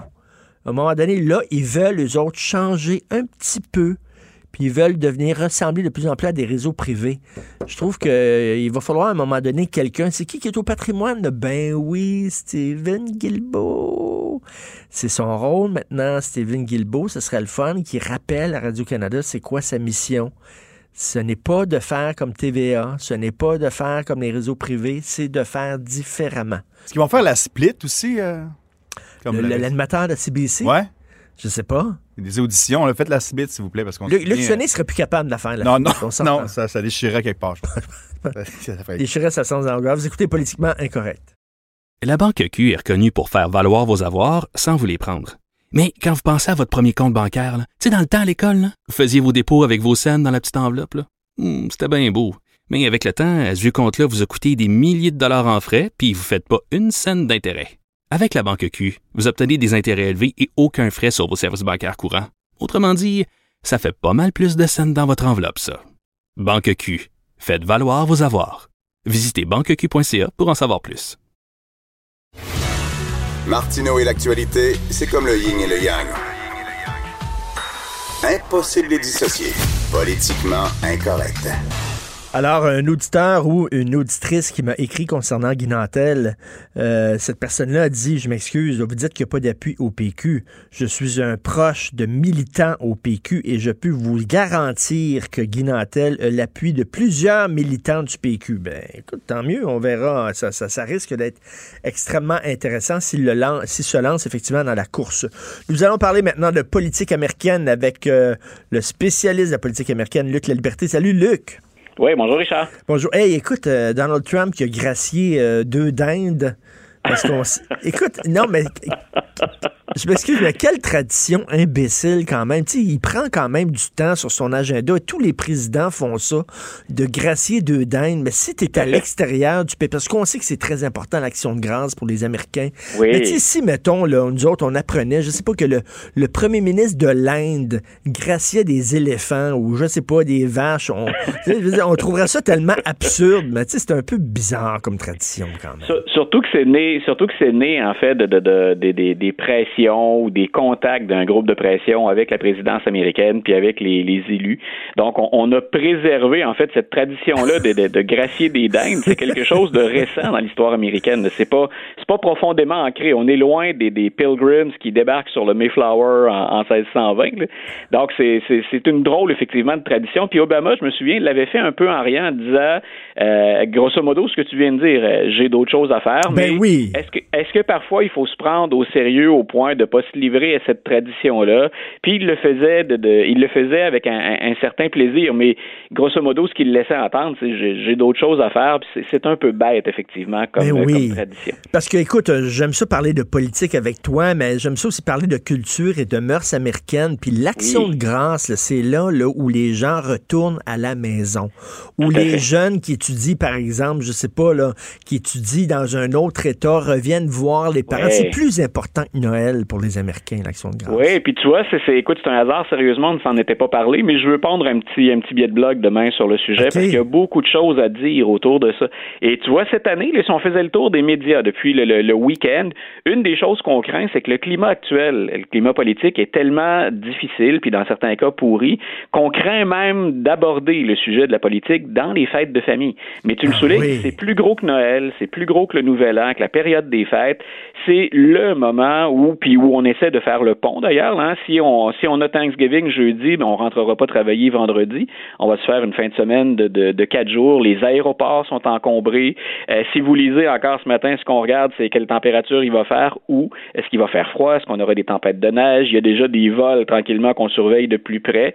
Donc c'est une fête qui, qui est drôlement intéressante à, à aborder. Puis c'est intéressant de voir, vois, tu parlais d'art. Moi, une des choses que je veux aborder demain dans mon biais, c'est comment on l'a représenté en art. Écoute, Et- ben oui, mais il y, a- le nombre de films qui vont jouer Ouais. d'ailleurs ce week-end où c'est tout le temps la Voilà. même histoire. C'est quelqu'un justement qui n'a pas vu sa famille depuis longtemps, qui retourne dans sa famille, puis là, la chicane pogne au souper, comme tu disais. Écoute, c'est vrai que dans l'art et dans la culture, on a beaucoup parlé de ça. Puis écoute, ça a été magnifié. Je, je- juste une anecdote. Euh, il y a un tableau qui est célèbre qui s'appelle comme ça Freedom from Want, à l'abri du besoin. C'est une toile de Norman Rockwell, Rockwell qui est un des, des, des peintres les plus connus aux États-Unis. Oui. Et il peint ça, lui, grosso modo, c'est une famille qui se retrouve autour de la table, puis il y a l'abondance. Et c'est un peu ça qu'on on remercie le ciel pour l'abondance. Mais lui fait ça euh, à- en soutien au président Roosevelt pendant la Deuxième Guerre mondiale. Grosso modo, il dit, le président vient de dire, il y a quatre grandes libertés pour lesquelles lesquels on va faire la guerre. Puis Rockwell les représente sous forme de toile. Et quand il veut dire, ben nous sommes nous à l'abri du besoin, puis on va se battre pour ça, hein, pour ne pas crever de faim, ben il souligne, il le souligne comment finalement? Par le Thanksgiving. Alors c'est des choses comme ça dont je veux parler demain, mais c'est pour dire aussi à quel point tu parlais de films, on peut parler d'art, on peut parler de romans, donc à quel point effectivement ça revient partout. Puis le sport, euh, jeudi il y a plusieurs, ben, plusieurs d'entre nous, j'y serai peut-être devant mon téléviseur pour regarder des matchs de football chez Ben un oui. amateur. Aux États-Unis, c'est une tradition, c'est presque sacré. Puis ce sont même les, les mêmes équipes qu'on retrouve qui jouent au Super, pas au Super Bowl, mais au Thanksgiving. Ben oui, ben oui, non, non, écoute, j'ai très hâte de lire ça. Écoute, je veux parler d'un autre sujet qui peut paraître un peu, euh, qui peut paraître un peu trivial, Luc, mais moi, ça m'a choqué. Euh, donc, euh, la première dame des États-Unis qui a participé à un événement à Baltimore, Ouais. euh, elle a prononcé un discours sur les dangers de la drogue pour sensibiliser Ouais. les jeunes. Ça me faisait penser à la croisade de Nancy Reagan dans les années 80. Là. Ouais. Ne prenez pas de drogue. Et Say elle- no to drugs. Oh, Say no to drugs. This is your brains on drugs. Puis là, on montrait un œuf Voilà. euh, dans, dans, un- dans une, dans une poêle en train de frire, mais euh, elle a été huée. Et moi, je me dis, écoute, t'as beau ne pas aimer le président des États-Unis. Premièrement, c'est pas le président, c'est sa femme. Puis huée Voilà. comme ça, je trouve ça, quel manque de classe. Et ça montre à quel point le climat est pourri. Tu, tu as raison parce que c'est, écoute, d'abord, le, le, le, le problème actuellement, c'est que le président prend tellement de place, il est tellement controversé que ce qu'on craint, les opposants à la salle, là, ce qu'ils dénonçaient, on les a entendus huer, mais ils se sont exprimés après. Ils ont dit, écoutez, nous, on sait que ça va servir de photo op hein, ou de, de, de, de campagne de charme pour atténuer la portée des propos du président. Mais il reste que le, le, le geste est pas noble, alors que la cause, elle, l'est. Donc, ce que porte Mme Trump comme cause, c'est pas innocent non plus. C'est préparé conjointement avec l'aile l'aile ouest. hein. La, la première dame, c'est l'aile est à la Maison Blanche. Le président, c'est l'aile ouest. Puis il y a des, il y a des représentants de, de Mme Trump et de M. Trump qui se parlent entre les deux parce qu'ils se croisent pas tout le temps, comme c'était le cas chez les, les Obama. Donc, euh, alors, mais, mais effectivement, on en est rendu là. Euh, c'était pas plus gracieux de se moquer de la couleur de la peau de Michelle Obama parce qu'on n'aimait pas son mari. Mm. Euh, C'est pas plus élégant d'aller à l'encontre d'une initiative qui est pour. On pouvait, à la limite, se contenter hier de ne pas applaudir ou de le faire timidement. Mais d'aller vers des huées, ça ne fait, encore une fois, que jeter de l'huile sur le feu. Euh, Madame Trump a peu de choses à se reprocher. Aux yeux des Américains, son pire crime, c'est d'avoir épousé Donald Ben oui. Aux yeux des opposants.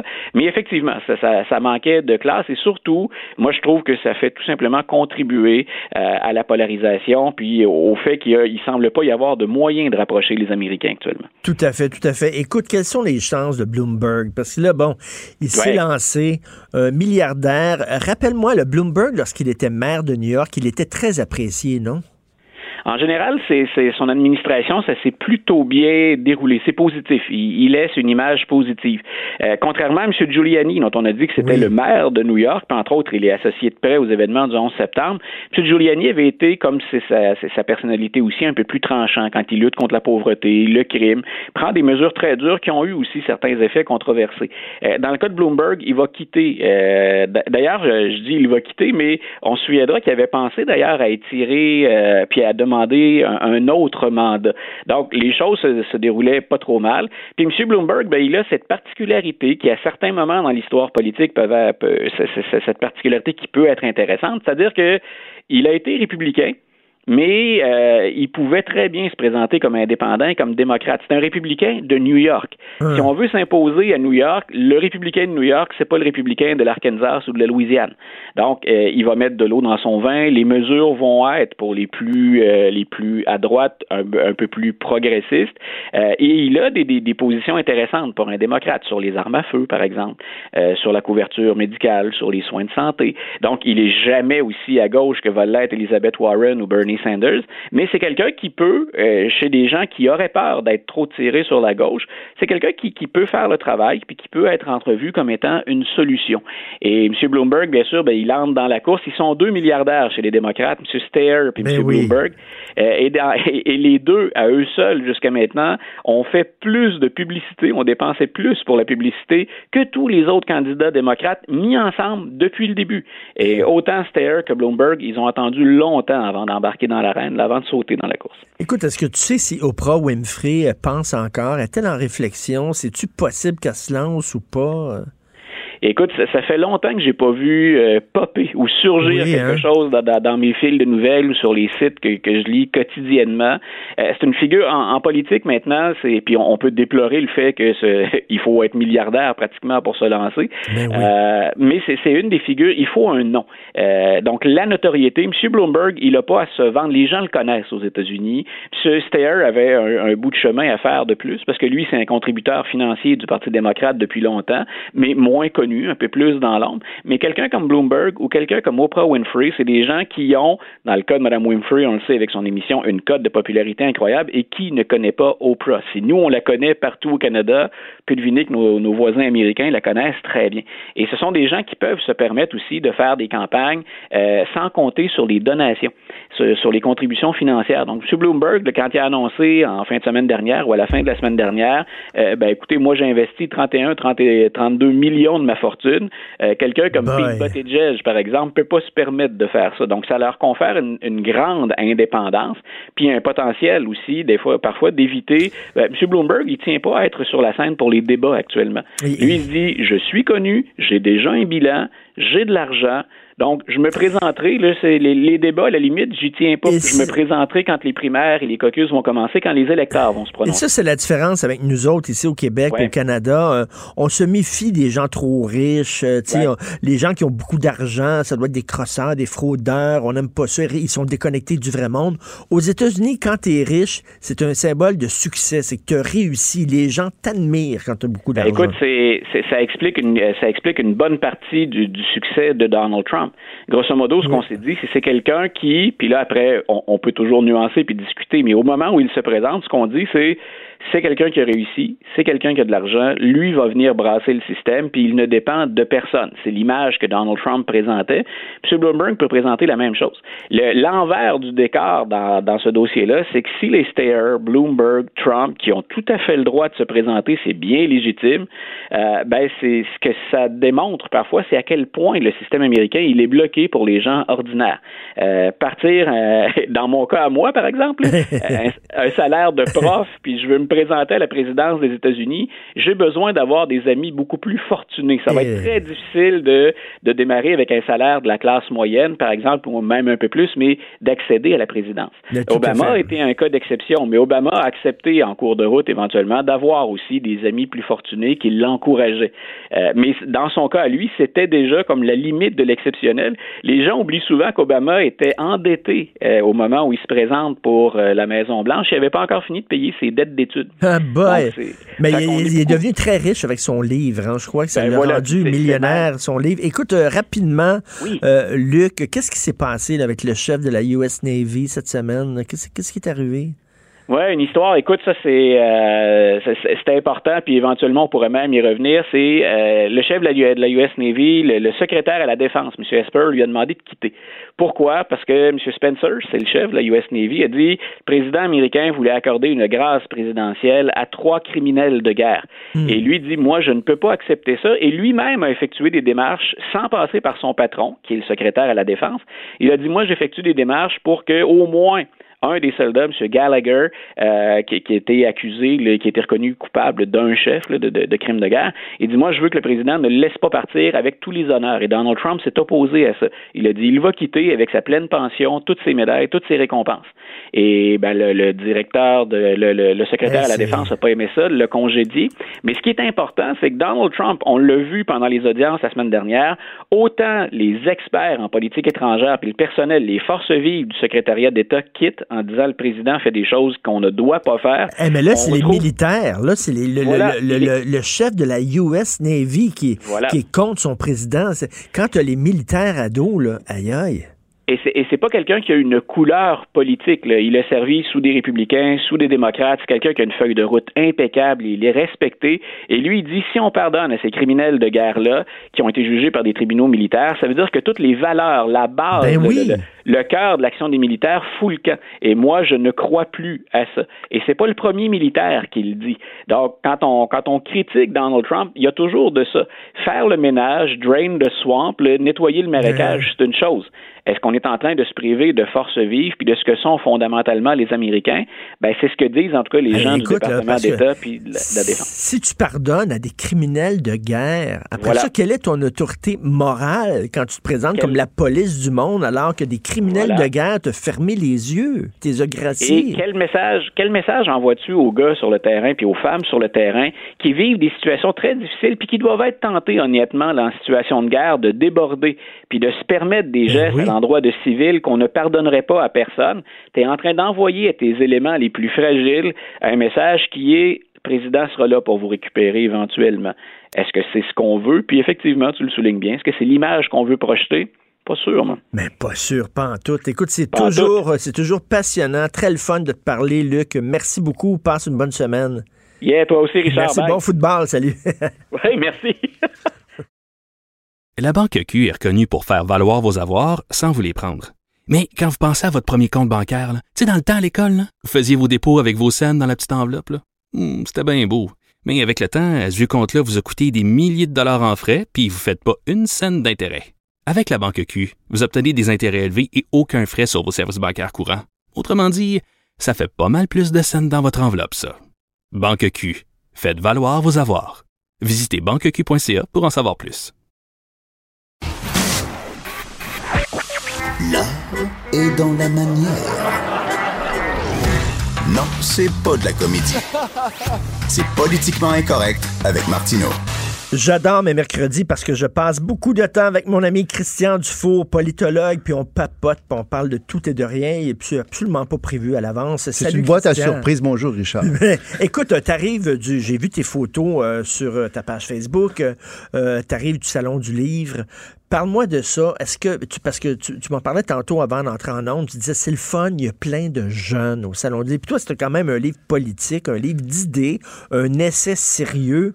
Et tu dis il y a plein de jeunes qui allaient te voir. Ben, plein, plein de jeunes. C'est-à-dire qu'il y a plein de monde au Salon du Livre. C'est énorme, le salon, le salon du Livre de, de Montréal. Euh, et euh, ça donne confiance euh, de voir tous ces gens-là qui viennent pour euh, feuilleter des livres, acheter des livres. Rencontrer leurs auteurs. Oui.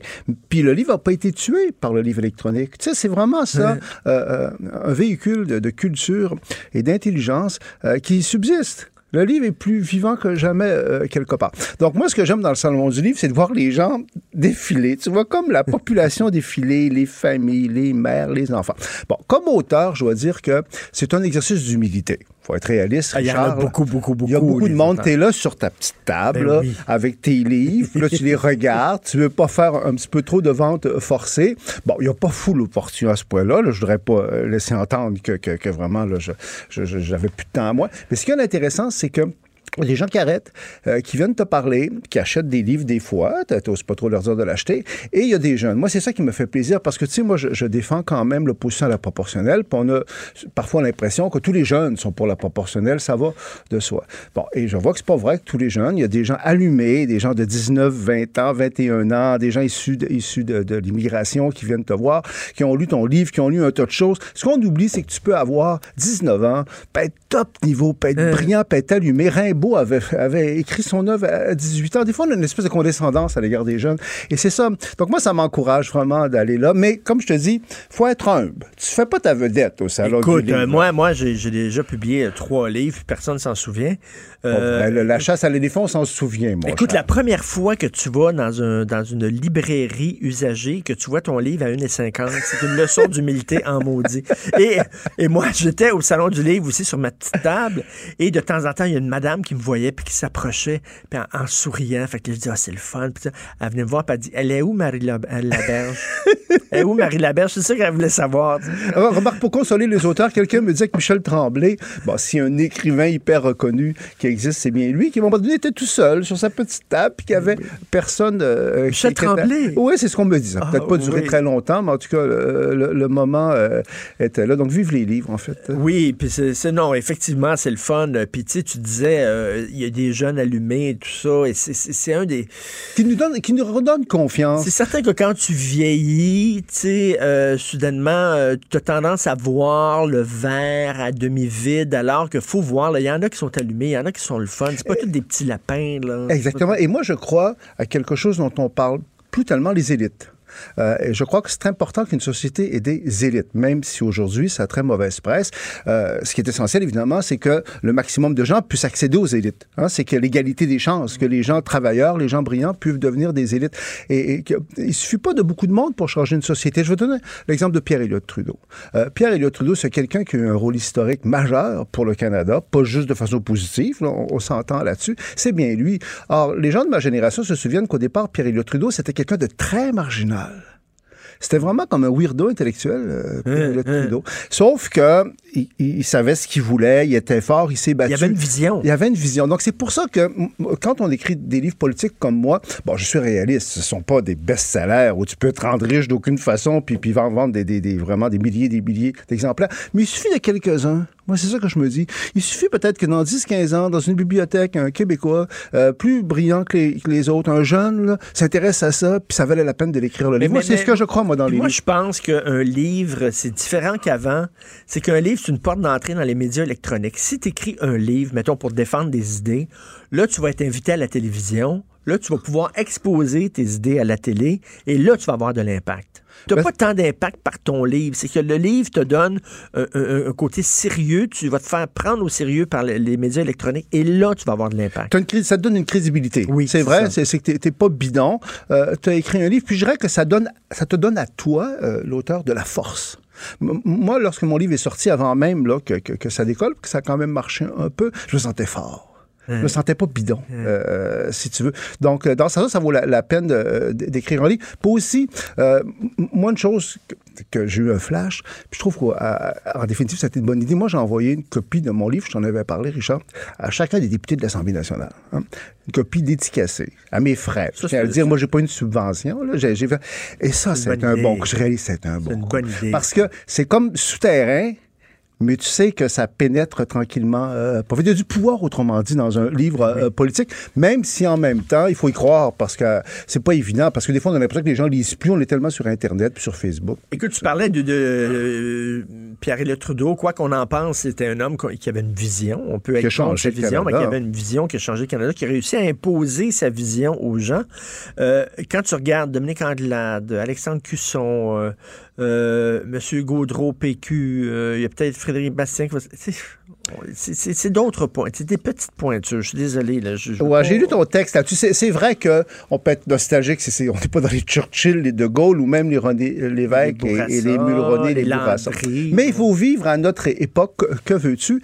Et en même temps, euh, j'ai quand même du respect moi, pour les gens qui vont dans le combat politique. C'est tellement cruel, c'est tellement important. Puis ce qui est en train de se passer au sein du Parti libéral me semble très intéressant et très important. Parce que dans, dans 20 ans, si tu me demandais euh, de prédire si je, suis, si je vais être encore là, je suis pas sûr. Mais, sur le plan des partis politiques, euh, le seul parti politique qui va être encore là sûr, c'est le Parti libéral. Le Parti libéral mourra pas. Jusqu'à quel point euh, la CAQ va, va continuer, il peut y avoir un certain doute. Jusqu'à quel point le PQ va être capable de profiter entre autres de la baisse de Québec solidaire.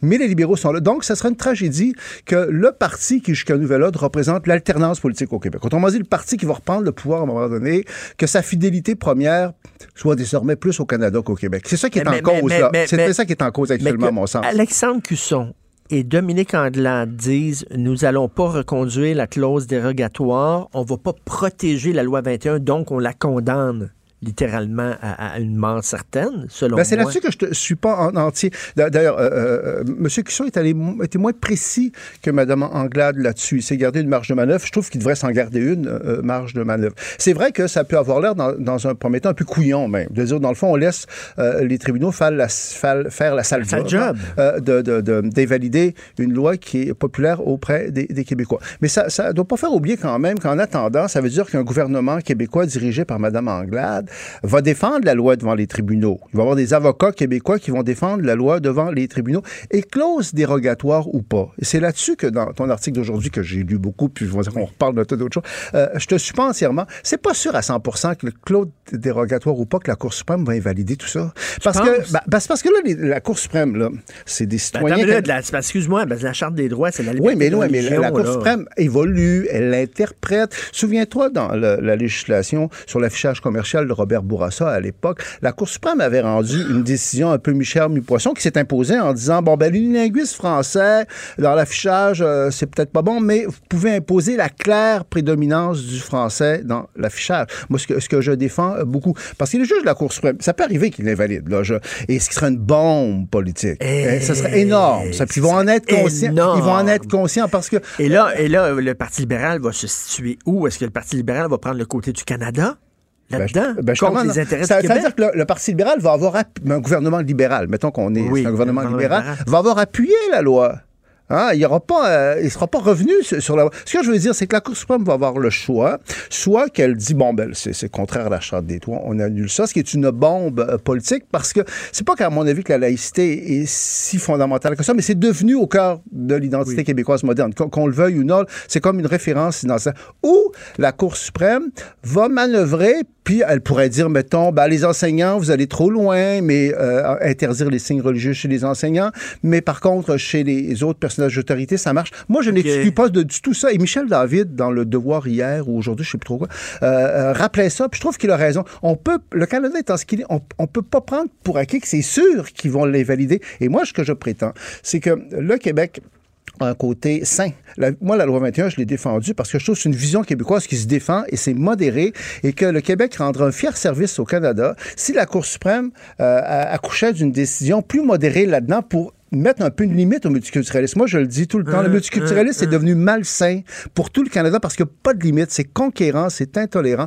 Donc, euh, euh, Tu penses, tu penses que ben, c'est intéressant ça. Tu crois que les juges, en tout cas, t'espères que les Non, juges non, je- je dis pas qu'ils ne valideront pas. Ça peut arriver qu'ils le fassent. qu'ils qu'ils aient la sagesse de dire nous autres, on va mettre comme des limites à- au multiculturalisme effréné. Exactement, qu'on a une vision québécoise. Et j'espère que les libéraux, parce que c'est ça, qui va se jouer peut-être euh, au sein du Parti libéral, parce que là, il y a une vraie course avec Mme Anglade, puis euh, M. Cusson, puis peut-être M. Coder, euh, je ne sais plus trop qui. là. Bon, que les libéraux vont être capables de se distancer un peu du multiculturalisme canadien, Mais- sans renoncer aux droits individuels, sans renoncer au Parti libéral. Parce que moi, je le répète, euh, sinon, ça veut dire que le Parti libéral du Québec, sa fidélité est désormais plus au Canada qu'au Oui. Québec. Et ça, une, ce serait une tragédie si ce serait en permanence. Et Ça veut je- dire qu'un des deux gros partis serait plus canadien que Québec. Je pense que c'est pas tellement qu'on tient à la laïcité au Québec, mais euh, je pense que les libéraux sous-estiment la portée symbolique de la loi 21. En tout cas, elle est très importante, la portée symbolique de la loi 21, et je suis pas sûr qu'il la, la sous-estime à ce point-là. Je pense que pas mal tout le monde est conscient que la loi 21, c'est devenu quelque chose de très lié à l'identité québécoise. Et si la Cour suprême, mettons, était totalement insensible de ce dont le Québec est porteur, parce que c'est pas vrai que c'est raciste, c'est pas vrai que c'est extrémiste, on, on peut en débattre. Si la Cour suprême imposait la nouvelle doxa là, canadienne là-dessus, ça, c'est courir après le trouble. Parce qu'il y aurait une réaction très... Ça choquerait... Moi, moi ça me choquerait profondément. Parce que là, le côté colonial ressortirait. C'est que là, le Canada dira au Québec, vous avez même pas le droit d'avoir une vision à vous. Rangez-vous. Hein? Nous, c'est le multiculturalisme à la canadienne. C'est Pierre Elliott Trudeau. On parlait tout à l'heure de Pierre Elliott Trudeau. C'est que Pierre Elliott Trudeau règne toujours en, Moi, sans, nuance. voir si jamais la Cour suprême, les juges de la Cour suprême n'ont pas la sagesse que tu aimerais qu'ils aient et qu'ils l'invalident, est-ce que le Québec va prendre son trou? Et rentrer dans la niche canadienne en disant on s'est, trompé avec cette loi-là, excusez-moi, là, ou le Québec va Là, on est dans la politique fiction, mais je pense pas que le Québec prendrait totalement son trou là-dedans. Euh, je, je crois qu'autant que les Québécois peuvent être mollassons parfois, tu sais, on est un peu doux, hein, c'est pas pour rien qu'on a eu le mouton comme symbole pendant longtemps. Au- Autant, autant il y a quand même au cœur de l'identité québécoise une force. Moi, c'est ce que je prétends tout le temps, c'est qu'il y a un miséralisme, misérabilisme québécois auquel je m'identifie pas du tout, un côté vaincu, victime, qui sous-estime le fait que l'identité québécoise est porteuse d'un pouvoir considérable. On est issu de la France de Louis XIV. Il y a, il y a- il y a un pouvoir concentré au sein du Québec, mais il est au cœur de l'identité. Et si tu touches à ça, puis si la Cour suprême invalidait ça, ça voudrait dire aux Québécois, vous êtes rien, au fond. Vous êtes rien, là. Rangez-vous, vous êtes des conquis. Eh, écoute, les élus de l'Ontario qui ont Ah, ça, ça, c'est contesté, choquant, les hein, élus de les voir arriver. Non, Mais mais, c'est ça, mais ils ça, le Canada ils- aussi. Ils ont-tu une leçon à nous donner, eux autres, de la façon dont ils traitent leur minorité? Mais, sauf que- mais c'est dans la nature des choses. Il faut s'attendre à ça. Je sais que c'est choquant. Moi, ça me choque aussi de voir ces, ces Ontariens-là qui viennent nous faire la morale en anglais. Mais la loi 21, c'est pas la fin du monde, mais quelque part, on remet en question un tabou, une idéologie conquérante. Donc, donc, l'enjeu est très, très important. Et je crois que On les est les libéraux... résistants. Ouais, et, et- et même quelqu'un comme Dominique Anglade, sa position, je la comprends, sa position. Euh, parce qu'au fond, faut- ce qu'il ne faut pas oublier, c'est que les, les avocats du gouvernement québécois, sous un gouvernement Anglade, vont euh, défendre la loi 21. Et il y a des militants libéraux, provinciaux, qui sont en maudit à cause de ça. Parce que eux, ce sont des. Pas tous, là, mais il y a certains militants libéraux qui sont dans le multiculturalisme canadien jusqu'aux oreilles et ils trouvent que Mme Anglade ne fait pas son travail. Et il faut pas non plus sous-estimer, ça tu me le dis souvent, ça, euh, Christian, avec raison. Il y a une élite médiatique euh, euh, qui est contre la loi 21, mais il y a des Canadiens qui sont contents que les Québécois se lèvent en disant Wow, le multiculturalisme va trop loin. On a un appui aussi chez les Canadiens ordinaires. Ordinaire parce- Mais là, ces Canadiens ordinaires-là, là, il faut qu'ils se fassent entendre. Oui, parce qu'il y a un bon sens québécois qui est en partie un bon sens canadien. Le Canada, c'est un pays qui historiquement euh, a été l'objet d'abus et d'extrémisme comme d'autres pays, mais il y a une espèce de modération canadienne. Et comme tu le dis, euh, le Québec, quelque part, peut rendre un service au reste du Canada en disant, écoutez, c'est même moi le multiculturaliste, là. mais c'est comme si le Canada, c'est devenu juste le multiculturalisme, la diversité, l'ouverture. Wow! C'est plus profond que ça, le Canada, là. C'était les deux peuples fondateurs, c'est les Autochtones, c'est le régionalisme dans l'Ouest, c'est le Nord. C'est pas juste le multiculturalisme, le Canada. C'est un dérapage. C'est une espèce d'extrémisme multiculturaliste et il faut arrêter ça. Et c'est- je dirais que c'est la job canadienne du Québec de le faire.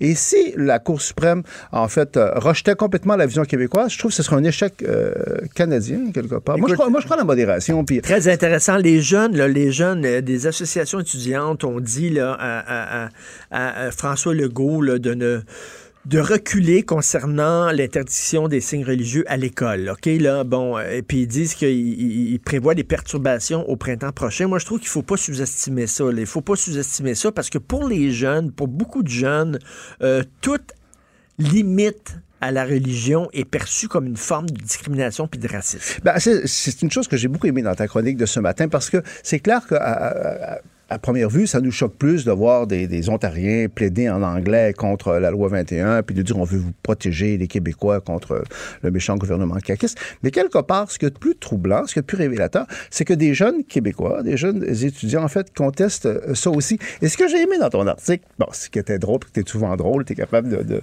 de manipuler ça. Euh, bon, quand tu disais, bon, la loi veut interdire, puis euh, les étudiants, ils, ils savent même plus ce que c'est le, le mot interdire, c'est un mot autoritaire. Et tu dis, que voulez-vous? C'est comme ça qu'ils ont été élevés. Et moi, ça m'amène à un thème dont on parle vraiment pas assez, le cours éthique et culture religieuse. Tu sais, on, critique le méchant Canada anglais, puis les, Ontariens, puis euh, la Cour suprême, tout ça. L'éducation, c'est une compétence à 100% québécoise. Hein? On serait souverain qu'on serait pas plus euh, souverain en éducation qu'on l'est actuellement. Comment ça se fait que depuis 20 ans, euh, il y a un cours dans les écoles québécoises qui est un cours de castration euh, des jeunes Québécois par rapport à leur identité, par rapport au pouvoir québécois, et que personne, puis c'est un cours qui est critiqué, hein, parce que c'est ce qui a remplacé, en fait, le catholicisme jusqu'à un certain point.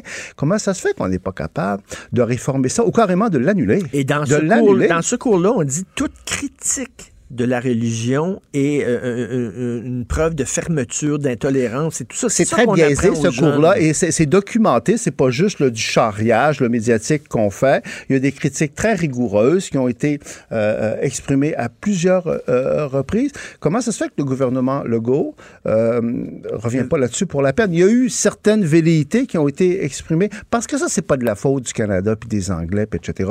C'est nous-mêmes, face à nous-mêmes. Et on parlait du mouton tantôt, le mon vieux mouton, là. Ben, c'est comme si le mouton se, se- se- se perpétue, le mouton québécois se perpétue. Là, c'est des beaux moutons, pluralistes, inclusifs. C'est de, la- de propagande à l'école pour le multi. Exactement, dans les ça, écoles québécoises sous notre contrôle. Et moi, la question, que je, je prétends pas être un spécialiste euh, là-dedans, mais moi, la question que je me posais en attendant tout à l'heure, dans, dans le couloir, c'est-tu vraiment nécessaire un cours comme ça?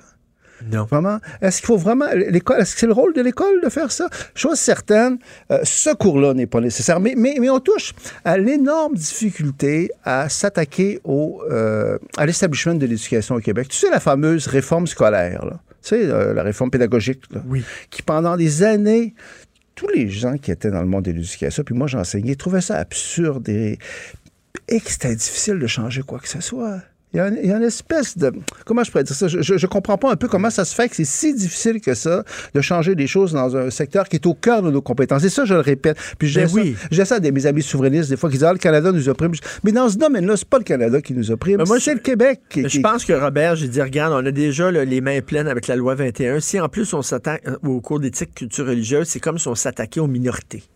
C'est comme la portée symbolique là, de d'annuler ce cours-là serait tellement. Mais on s'est entendu que c'est fondamental parce que c'est la formation des jeunes Québécois de demain. Puis ça correspond pas aussi. Oublions la question du Québec, l'identité québécoise. Quiconque a voyagé un peu sur la planète sait bien que la planète, surtout aujourd'hui, c'est pas un, Alice au pays des merveilles. C'est pas un jardin d'Éden où tous les peuples sont gentils, puis tolérants, puis qu'on s'aime, puis qu'on se serre la main, tout ça. C'est plus compliqué que ça. Donc, je trouve qu'on forme pas les jeunes Québécois de façon réaliste par rapport à l'environnement dans lequel ils vont évoluer. C'est pas ça le monde d'aujourd'hui. C'est une espèce de, dérive idéologique extrêmement bien pensante, bon chic, bon genre, très, très, très moral. En fait, la religion n'est pas totalement, pas totalement morte au Québec. C'est ce qui a remplacé, en fait, le catholicisme. Merci, c'est toujours intéressant de te parler. C'est tout le temps qu'il nous reste. Passe une excellente semaine. C'est moi qui te remercie. Bon c'est déjà week-end, fini. Merci. Christian. Déjà fini. Les gens vont pouvoir écouter ça dans notre section balado.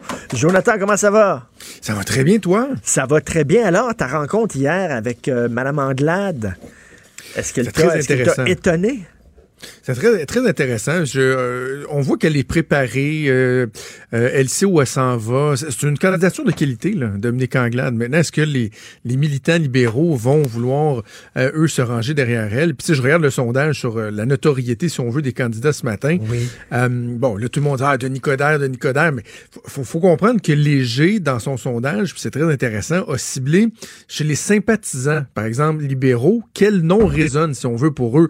Mais ça reste que c'est pas des militants libéraux, c'est des sympathisants, Sympathisants. libéraux. Et c'est les militants libéraux qui vont voter. Donc, euh, poser la question aux, euh, aux militants, par exemple, du PLQ. Je suis certain que Dominique Anglade a un taux de notoriété qui est plus élevé que- qu'à 12% ce qui ne veut pas dire que Denis Coderre ne serait pas apprécié également auprès des militants.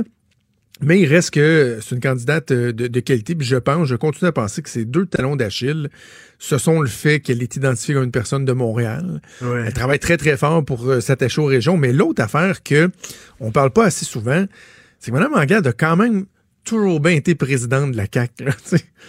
Elle n'a pas juste été militante, je sais pas, même à la limite candidate, elle a été présidente. Tu sais, t'as le chef, puis t'as la présidente. là. Même selon des statuts de certains partis, la présidence est comme par-dessus le chef. Là, tu sais. Ben oui. Quand même été présidente de la CAQ. Là. Et ça, les libéraux, c'est le genre d'affaires qu'ils aiment pas. Là. Si tu veux, tu sais, les libéraux, faut que t'aies- t'aies le sang teint- teindu rouge. Tu teindu comme il faut. Là, tu sais. Mais tu sais, euh, on voulait pas un couronnement, on voulait une course au leadership.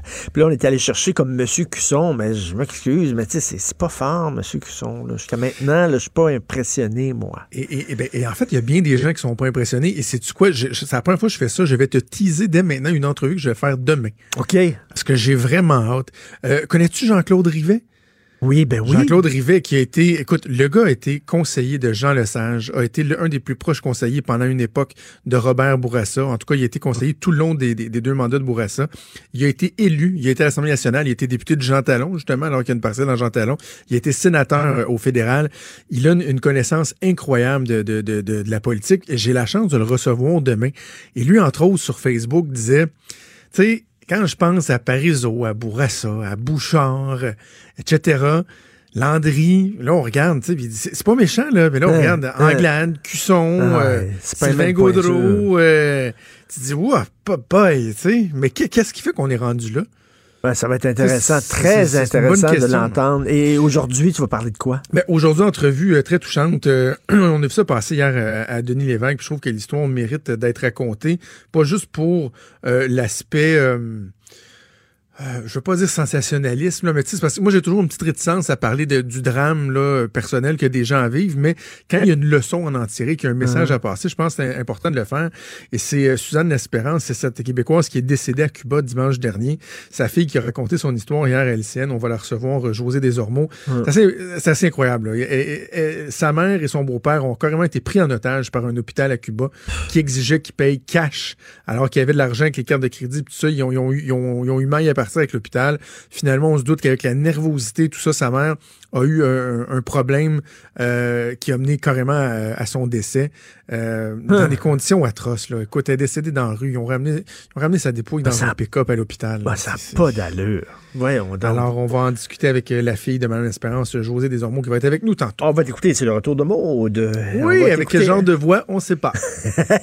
Euh, Merci à Hugo Veilleux, à la recherche, Fred Rio, à la console. Et on se reparle demain à 8 h demain matin. Passez une excellente journée politiquement incorrecte.